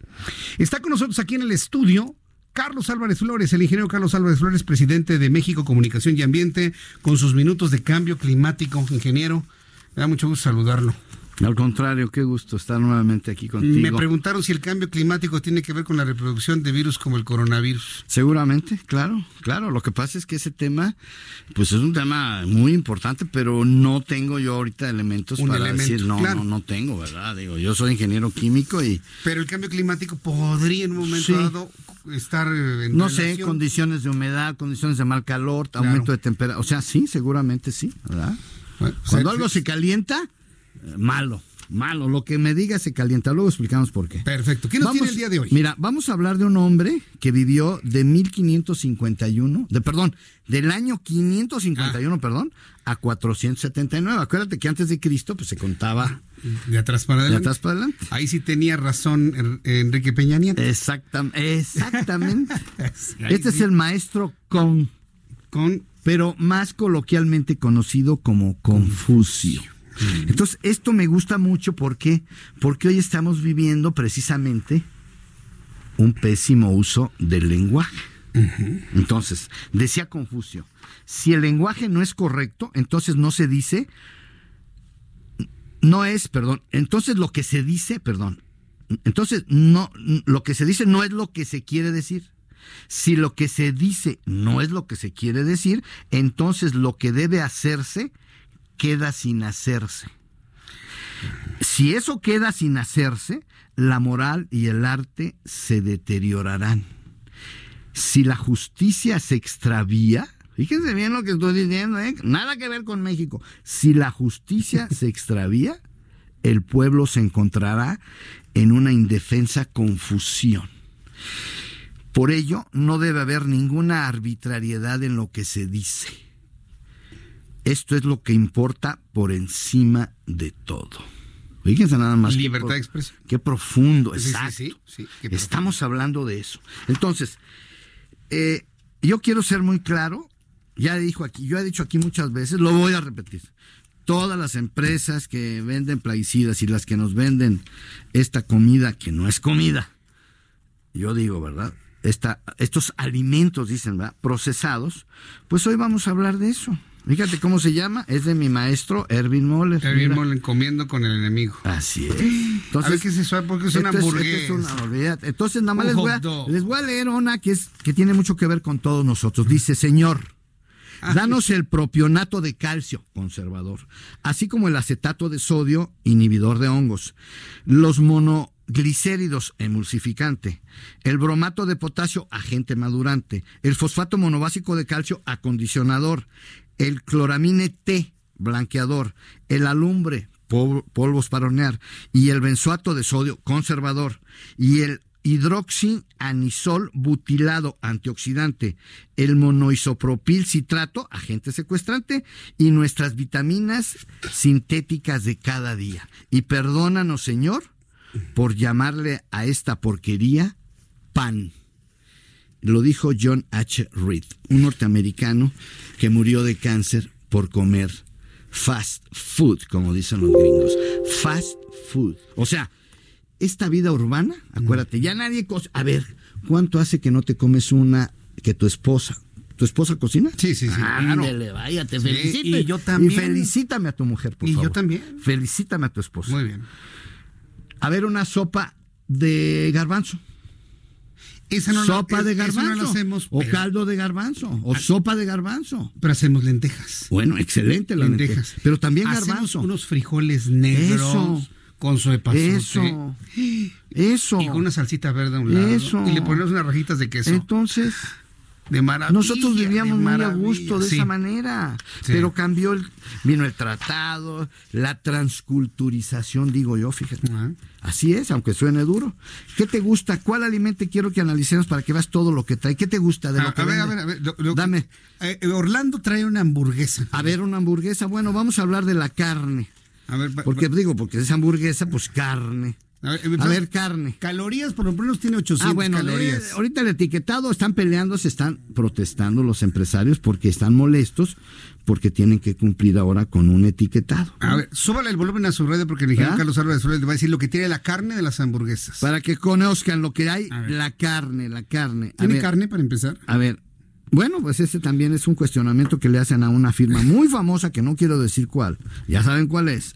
Entonces, pero a ver, en carnes tenemos que le ponen papaína, azafétida, metilvioleta, que es de la tinta para marcar, antibióticos también, pesticidas, por supuesto, hormonas sintéticas, metales pesados, alcanato.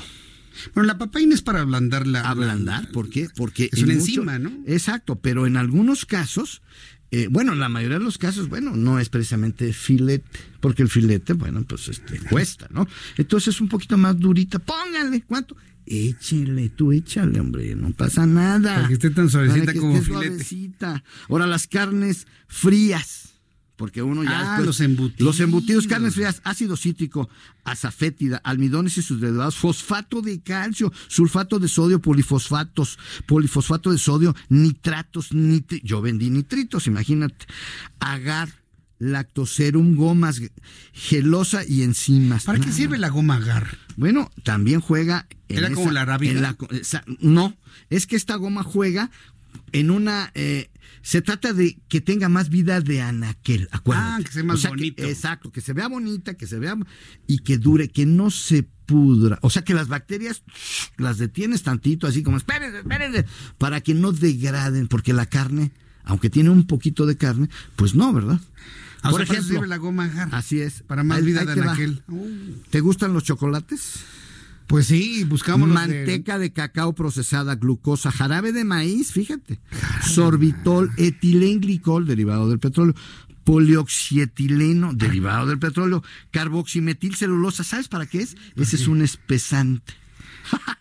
El que los Vainillina, yogures. así es, el que tienen los y los champúes, eso es cuando tú el champú es 97% de agua y 3% de sustancias químicas y uno es la carbo- carboximetilcelulosa que hace que se vea espeso. Entonces, cuando tú vacías el el champú se ve así como espeso para que creas que tiene muchos sólidos, pero es pura agua. Cara. Entonces me falta la vainillina, etil vainillina, colorantes, saborizantes y aromatizantes. Fíjate, tiene el chocolate tiene esas tres cosas y esos tres colorantes, saborizantes son sintéticos. ¿Y el cacao? Pues poquito cacao, el 3%, porque luego la Cofepris como es pequeña y aparte de pequeña está, digo yo, podrida, para que se entienda. Iba a decir corrupta. pero- Podrida, está podridita. Mm. Entonces, Podrida. ellos nomás exigen el 3%. Por ejemplo, el ver, consomé de pollo, a ver, a ver, el consomé de pollo nomás tiene 3% de pollo y el 97% que es sal, azúcar. El otro que es muy discutible, el, el glutamato monosódico, MSG. En inglés el monosodium glutamate. Bueno, yo lo vendí. El glutamato Sí, monosódico. glutamato monosódico, que es la sal que usan los orientales. Japón y China tienen 100 años usándolo, ellos no usan cloruro de sodio. ¿Por qué? Porque si tú te... Acuérdate que la sal mata también, ¿verdad? Sí, acuérdate sí, que el azúcar, la sal y el polvo ese caro, el carísimo ese, la cocaína. La cocaína. O sea, esos tres matan todo. O sea, son los tres polvos blancos más peligrosos del planeta. Si tú comes mucha sal, Azúcar, sal y cocaína. Y si comes mucha azúcar, adiós. Y la cocaína, bueno, pues eso no lo hemos probado, pero, pero pues también se muere la gente. Entonces, a lo que voy es a esto. Cuando haya que comer una galleta un día por algún evento, qué bueno. Pero comer galletas todos los días, en la mañana, en la tarde, no, no, es desnutrirse. O sea, es anemia y gordo. O sea, inflado, pero desnutrido. Entonces, la comida procesada, bueno, estoy de acuerdo, no podemos estar cocinando todos los días pero de vez en cuando. Mejor unos tacos, digo, ya sé que los, los carritos de la calle, pues sí, dice, ay, ¿cuántas bacterias hay aquí? Bueno, pues ni modo, me echo el chorizo, me echo el chorizo y me echo el... Bueno, pues sí, porque eso de que te tomas una bebida, ya no digo la que quieras, a ver, una bebida. ¿Quieres la leche? A, ver, leche enlatada. Esa famosísima, no quiero decir la para marca. empezar, hay como 25 tipos bueno, de leche. pero la leche enlatada, evaporada o condensada, ya saben cuál es. Ahí dice leche condensada. Condensada. No digo la marca. Famosísima, nomás hay una. Nomás para que sepan, dice ácido cítrico y láctico, óxido de calcio, cloruro de calcio, fíjate nada más, cloruro de calcio, es malísimo. Bueno, fosfatos sódico y potásico, citratos alcalinos, glucosa, metales pesados, antibióticos, pesticidas, hormonas sintéticas. Hormonas sintéticas, ¿y es para qué le Entonces, ponen hormonas? Pues para que ya te expliqué, para que no se eche a perder, para que se conserve, para, Ah. que se porque- por- pero además hay más sustancias, entonces tienes que jugar con la mezcla de todas las sustancias, porque si no entonces se hace un mazacote y ya no es leche. A ver, los jugos. Porque luego dice la gente, dice, ay, me estoy tomando mi juguito, que sano eres. Jugos. ¿Yogur, así- decías? A ver, el yogur, ¿qué es? A ver el yogurcito, bueno, nada más tiene ácido sórbico, ácido bórico, ácido tímico y ácido salicílico, fosfato disódico, dipotásico, sorbatos alcalinos, alumbre, glucosa, alcohol etílico. Por los que no toman alcohol, el yogur tiene alcohol etílico, enzimas colorantes y saborizantes. ¿Y la nada leche? más. ¿No tiene leche? Pues es que no podemos hacer leche. Eso lo inventó aquella, la poderosa, aquella de la vaca, allá en Europa, en 1960. Dijo, a ver, leche para los niños. Y ese fue el problema del azúcar. El azúcar es adictiva, tiene carácter opiáceo. Y mis amigos, mis colegas, le dicen el dulce veneno. Entonces, nosotros empezamos a tomar desde pequeños esa leche. No hay leche. La leche, acuérdate, solamente las hembras y durante los meses en que amamantan a sus críos. Entonces los yogures no tienen leche. No, claro que no, son sustitutos, sucedáneos, dicen. la- así se oye bonito, ¿ah? Sucedáneos. O sea, alguien que se hace un Son platazo de, sustitutos de, leche. con el Son yogur. sustitutos de leche. La leche en polvo son sustitutos de leche. Y mucha azúcar. Entonces, cuando tú le das al bebé al azúcar, pues se enamora del azúcar, porque acuérdate que las endorfinas y, y entonces te causa felicidad. Mm. Pero esa es una felicidad ficticia, ocasionada químicamente en el cerebro. Entonces, yo lo- la recomendación cuál es? Pues su agüita de limón, hombre, tenemos 20 frutas. Tú vas ahorita al mercado y dices, hay 20 frutas. Y las frutas y verduras todavía están limpias de todo ese tipo de pues cosas. no todas, no todas, pero hay que Porque me tener dicen que hasta los frutos ya les tienen dije yo, carbohidratos. quítenle la cáscara a todo. Ay, ingeniero, no, yo exagero. Quítenme la cáscara a la manzana, al durazno, por supuesto a los pepinos, a todo hay que, que- al jitomate pues está muy difícil que le quiten A los la pepinos, cáscara. hay quien hace los pepinos con No toda hay que quitarle la cáscara. A menos que sepas que es de un eh, eh, invernadero orgánico. Pero eso es muy difícil de probar y de comprobar. Ese es otro problema. Pero bueno, a lo que voy es a esto. Lo mejor de la comida procesada es no comerla. Eso es lo mejor. Y en vez de comer ese hot dog, pues mejor un taquito de frijoles con arroz, con nopalitos, ¿no? Con tu tortilla. La tortilla es mil veces mejor que cualquier pan. Pero si el maíz es transgénico. Por eso, pero bueno, procesado, también hay, también tenemos maíces todavía este nativos, sí, pero bueno, ese es un problema que el gobierno va a empezar a resolver eso también, ¿eh? Entonces, todo lo que sean galletas, embutidos, dulces, caramelos, café instantáneo, café instantáneo, válgame Dios, alcohol propílico, ciclohexano. Fíjate nada más, el café instantáneo, el no café digo que- cuál marca, ya pero ese saben que cuál. le pone uno y se disuelve en el agua. Es un derivado petroquímico altamente cancerígeno. Esencia 6080. Si es descafeinado, tiene cloruro de metileno. ¿Sabes en qué usábamos el cloruro de metileno? No. En los, este, ¿te acuerdas de las tintorerías? ¿Cómo no? La tintorería de Coahuila. Exacto. Olían, ¿te acuerdas el olor? Sí. Era percloroetileno y cloruro de metileno, que son los mejores desmanchantes del mundo. ¿Eso tiene el café? Eso tiene el café, un poquito. ¿Y para qué sirve? Un piquetito, pues para eso, para, ¿Para la limpiar? fórmula. Porque les ayuda a dar el sabor. Acuérdate que todo es una estrategia de que hay que emular, emular el sabor original. Entonces ese café que se disuelve no tiene café. No, pues eh, yo creo que sí tiene tener muy poquito, pero en realidad aquí está lo que tiene, ¿verdad? Eh, dibromo metano, dibromo metano. ¿Cómo bromados? Los bromados ya sabemos que son tóxicos. Bueno, entonces, ¿cuál es la recomendación? Miren, ¿quieren café? Compren su café con su agüita. ¿Quieren un agua? ¿Quieren? Eh, dejen el refresco. El refresco sí, ya sé que tiene una fórmula fabulosa. ¿eh? Te enamoras del refresco y el gas, el CO2. o sea, está todo dar. Así es. Hay gente que dice, yo me tomo una de dos litros. Sí, sí he visto gente que, está muy adictal. Se toman una de dos litros, ¿no? Entonces, la recomendación, repito, ¿qué tienen que hacer las empresas? Bueno, pues ya que le dejen de poner tantos químicos, que nos den cosas más naturales. Es que no va a durar en la vida de Anaquel. Bueno, pues entonces usan ingredientes naturales. Es que es más caro. Bueno, tenemos que ir hacia allá, al orgánico. Sí pagar más. Exacto, pero a ver, si tú pudieras producir, tú tienes jitomates en tu casa, los puedes producir en tu casa, en una maceta, unos chilitos, bueno, hasta una cebolla puedes producir. ¿no? Traten de tener en su casa los que tengan, ¿no? Como lo hacen los japoneses. Pues sí, tus macetas en la azotea, súbete a la azotea y pónganse de acuerdo los vecinos de todos los departamentos y pongan arriba su huerto, su, huerto urbano. Capturan carbono y tienen alimentos sin plaguicidas. Fíjate qué chulada que le des a tu bebé un jitomate cultivado en tu patio. ¿Qué tal? O en tu azotea, ¿no? O en tu azotea. ¿Cómo no? Sí se puede. Entonces, Está bien. De vez en cuando sí, un sándwich con jamón. Ese sándwich con jamón, no, pues es la, no, olvídate. es, pecado. Pecado. El jamón tiene nitrato de sodio, nitrito de sodio que se transforma en nitrosamina y nitrosamida y son cancerígenos. El ácido benzoico está en todos los refrescos, en todos. Es un conservador.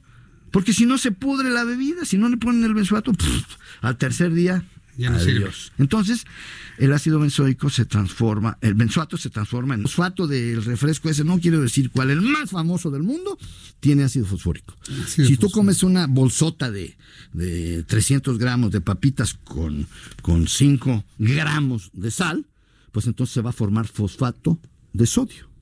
Fosfato de sodio. O sea, el, fosfato del, del refresco más el sodio de las papas. Se hace fosfato de sodio. ¿Y sabes cómo se llama? Cálculos en los riñones. Ándale. Le acaban de sacar 18 piedritas a mi cuñado llorando. Le dije, ya ves, aquí está tu agua de limón, hermano. Aquí tómate tu agüita de limón y no vas a volver a tener cálculos. no me diga que Pero es que no me sale. con papas claro, saca cálculos. la química no falla, hermano. Ácido fosfórico más cloruro de sodio siempre te va a dar fosfato de sodio. Y si no, que hable el más erudito químico que me esté escuchando y que me diga si eso no es cierto. Ácido fosfórico más cloruro de sodio da necesariamente fosfato de calcio. Y esos son los cálculos, son los cálculos. ¿O qué crees? ¿Te los mandó quién? Cuando dicen, ay, es que Dios me castigó. No, Dios no castiga, no tiene tiempo, Dios. Somos nosotros que comemos todo esto por la prisa, porque sabe muy bonito, no.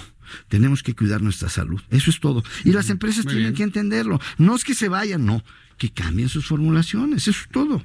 Esa idea la trae el doctor Córdoba Villalobos, ¿se acuerda que las formulaciones... Él lo planteó, él lo planteó. Pero pues... Pero estamos en otro momento político, yo creo que sí van a entender. Esto del etiquetado lo tienen que reconocer, pero no solamente el etiquetado, sino tenemos que reducir tantas sustancias químicas en esta comida rápida. Pues ingeniero, ha sido muy interesante lo que nos ha compartido el día de hoy. Revelador más de una persona está asustada, ¿eh? Pues sí, por eso digo, vamos teniendo cuidado, vamos cuidando más nuestra salud y de vez en cuando, de vez en cuando, no diario, tres veces al día te mueres. Ya me imagino en este momento uno de nuestros amigos taxistas con su refresco a un lado, ya se paró en una jardinera bueno, y va Bueno, no por eso, pero pues es Además cuesta más. ya, vámonos. ah, otra cosa. Felicidades por Tijuana, ¿eh? Ah, te traigo en exclusiva, ¿eh? En dos semanas te voy a traer aquí en exclusiva. Después de que se anuncia, ya me dijeron, no te adelantes. Es un programa nacional piloto para los residuos electrónicos que se va a arrancar en Tijuana. En Tijuana. Ah, residuos electrónicos en Tijuana. Es, todo un tema. Con eso vamos a arrancar yo te lo voy a, yo te, Así es, yo te lo voy a traer aquí en exclusiva. Nomás que me dijeron no hables hasta que no lo presentemos. Va a estar el gobierno del Estado y la Semarnat y programas me avisa, ¿no? de Naciones Unidas para el Desarrollo. Sí, lo podemos aprovechar ahora que estamos Exacto, arrancamos con allá. Arrancamos a ver si nos vamos para allá inclusive, déjenme verlo. Bueno, pues tú me dices, ¿no? Bueno, pues ahí armamos algo interesante. Es que residuos electrónicos es el tema. Es ¿eh? fabuloso. Es un tema muy bonito que aquí en exclusiva, aquí lo vamos a, presentar y lo vamos a estar siguiendo durante un año. Bien, ingeniero, pues muchas gracias. Al contrario, muchas gracias. Muy, bien. buenas ingeniero Carlos Álvarez Flores, presidente de México Comunicación y Ambiente. Vamos con mi compañero Gerardo Galicia, que nos reporta un asalto en una joyería, en una joyería en Altavista. Adelante, Gerardo, ¿de qué se trata? ¿Qué ocurrió? Un nuevo asalto a una joyería con razón social tan en Jesús Martín y por este motivo tenemos fuerte movilización policíaca en la zona de Altavista. Esto ocurre justo llegando a la calle Arturo. Sujetos armados ingresaron a este local que se ubica sobre la avenida Altavista. Para mayor referencia, esto ocurre entre el anillo periférico y la avenida Revolución. Habrá que tomar en cuenta, tenemos fuerte movilización policiaca. Están tratando de dar con estos sujetos. Al parecer escapan en motocicletas. Un dato todavía sin confirmar. La policía no quiere brindar dato alguno. Y como dato adicional, Jesús Martín, a escasos eh, dos días ocurrió una situación muy similar el atraco a otra joyería, pero en pabellón Altavista, a unas cuantas calles justo de este perímetro, de esta joyería con razón social tan. Así que habrá que tomar en cuenta si nuestros amigos utilizan Periférico, Avenida Revolución y la Avenida Altavista, a esto obedece la movilización policial. Por lo pronto, el reporte. Gracias por la información, Gerardo.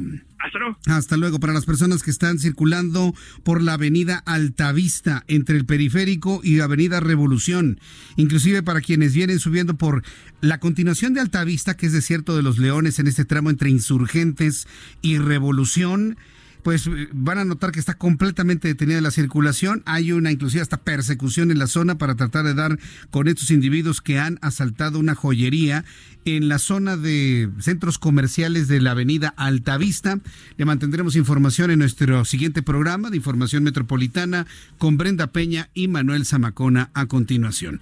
Por su atención, muchas gracias. Se nos fueron dos horas de información, pero rapidísimo. Y mire que tengo todavía más noticias que compartirle, pero nos escucharemos mañana. Recuerde usted, 2 de la tarde, Heraldo Televisión, 6 de la tarde, Heraldo Radio. Yo soy Jesús Martín Mendoza por su atención. Gracias. Hasta mañana y muy buenas noches.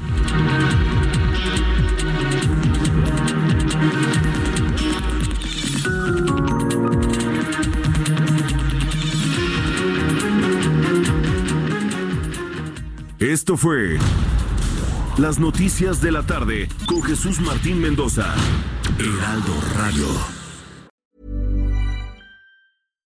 When you make decisions for your company, you look for the no-brainers. And if you have a lot of mailing to do, stamps.com is the ultimate no-brainer. It streamlines your processes to make your business more efficient, which makes you less busy. Mail checks, invoices, legal documents, and everything you need to keep your business running with stamps.com. Seamlessly connect with every major marketplace and shopping cart Schedule package pickups and see your cheapest and fastest shipping options from different carriers with rates up to 89% off USPS and UPS rates. And with the stamps.com mobile app, you can take care of mailing and shipping wherever you are. Make the same no-brainer decision as over 1 million other businesses with stamps.com. Sign up with code program for a 4-week trial plus free postage and a free digital scale. No long-term commitments or contracts. That's stamps.com. Code program.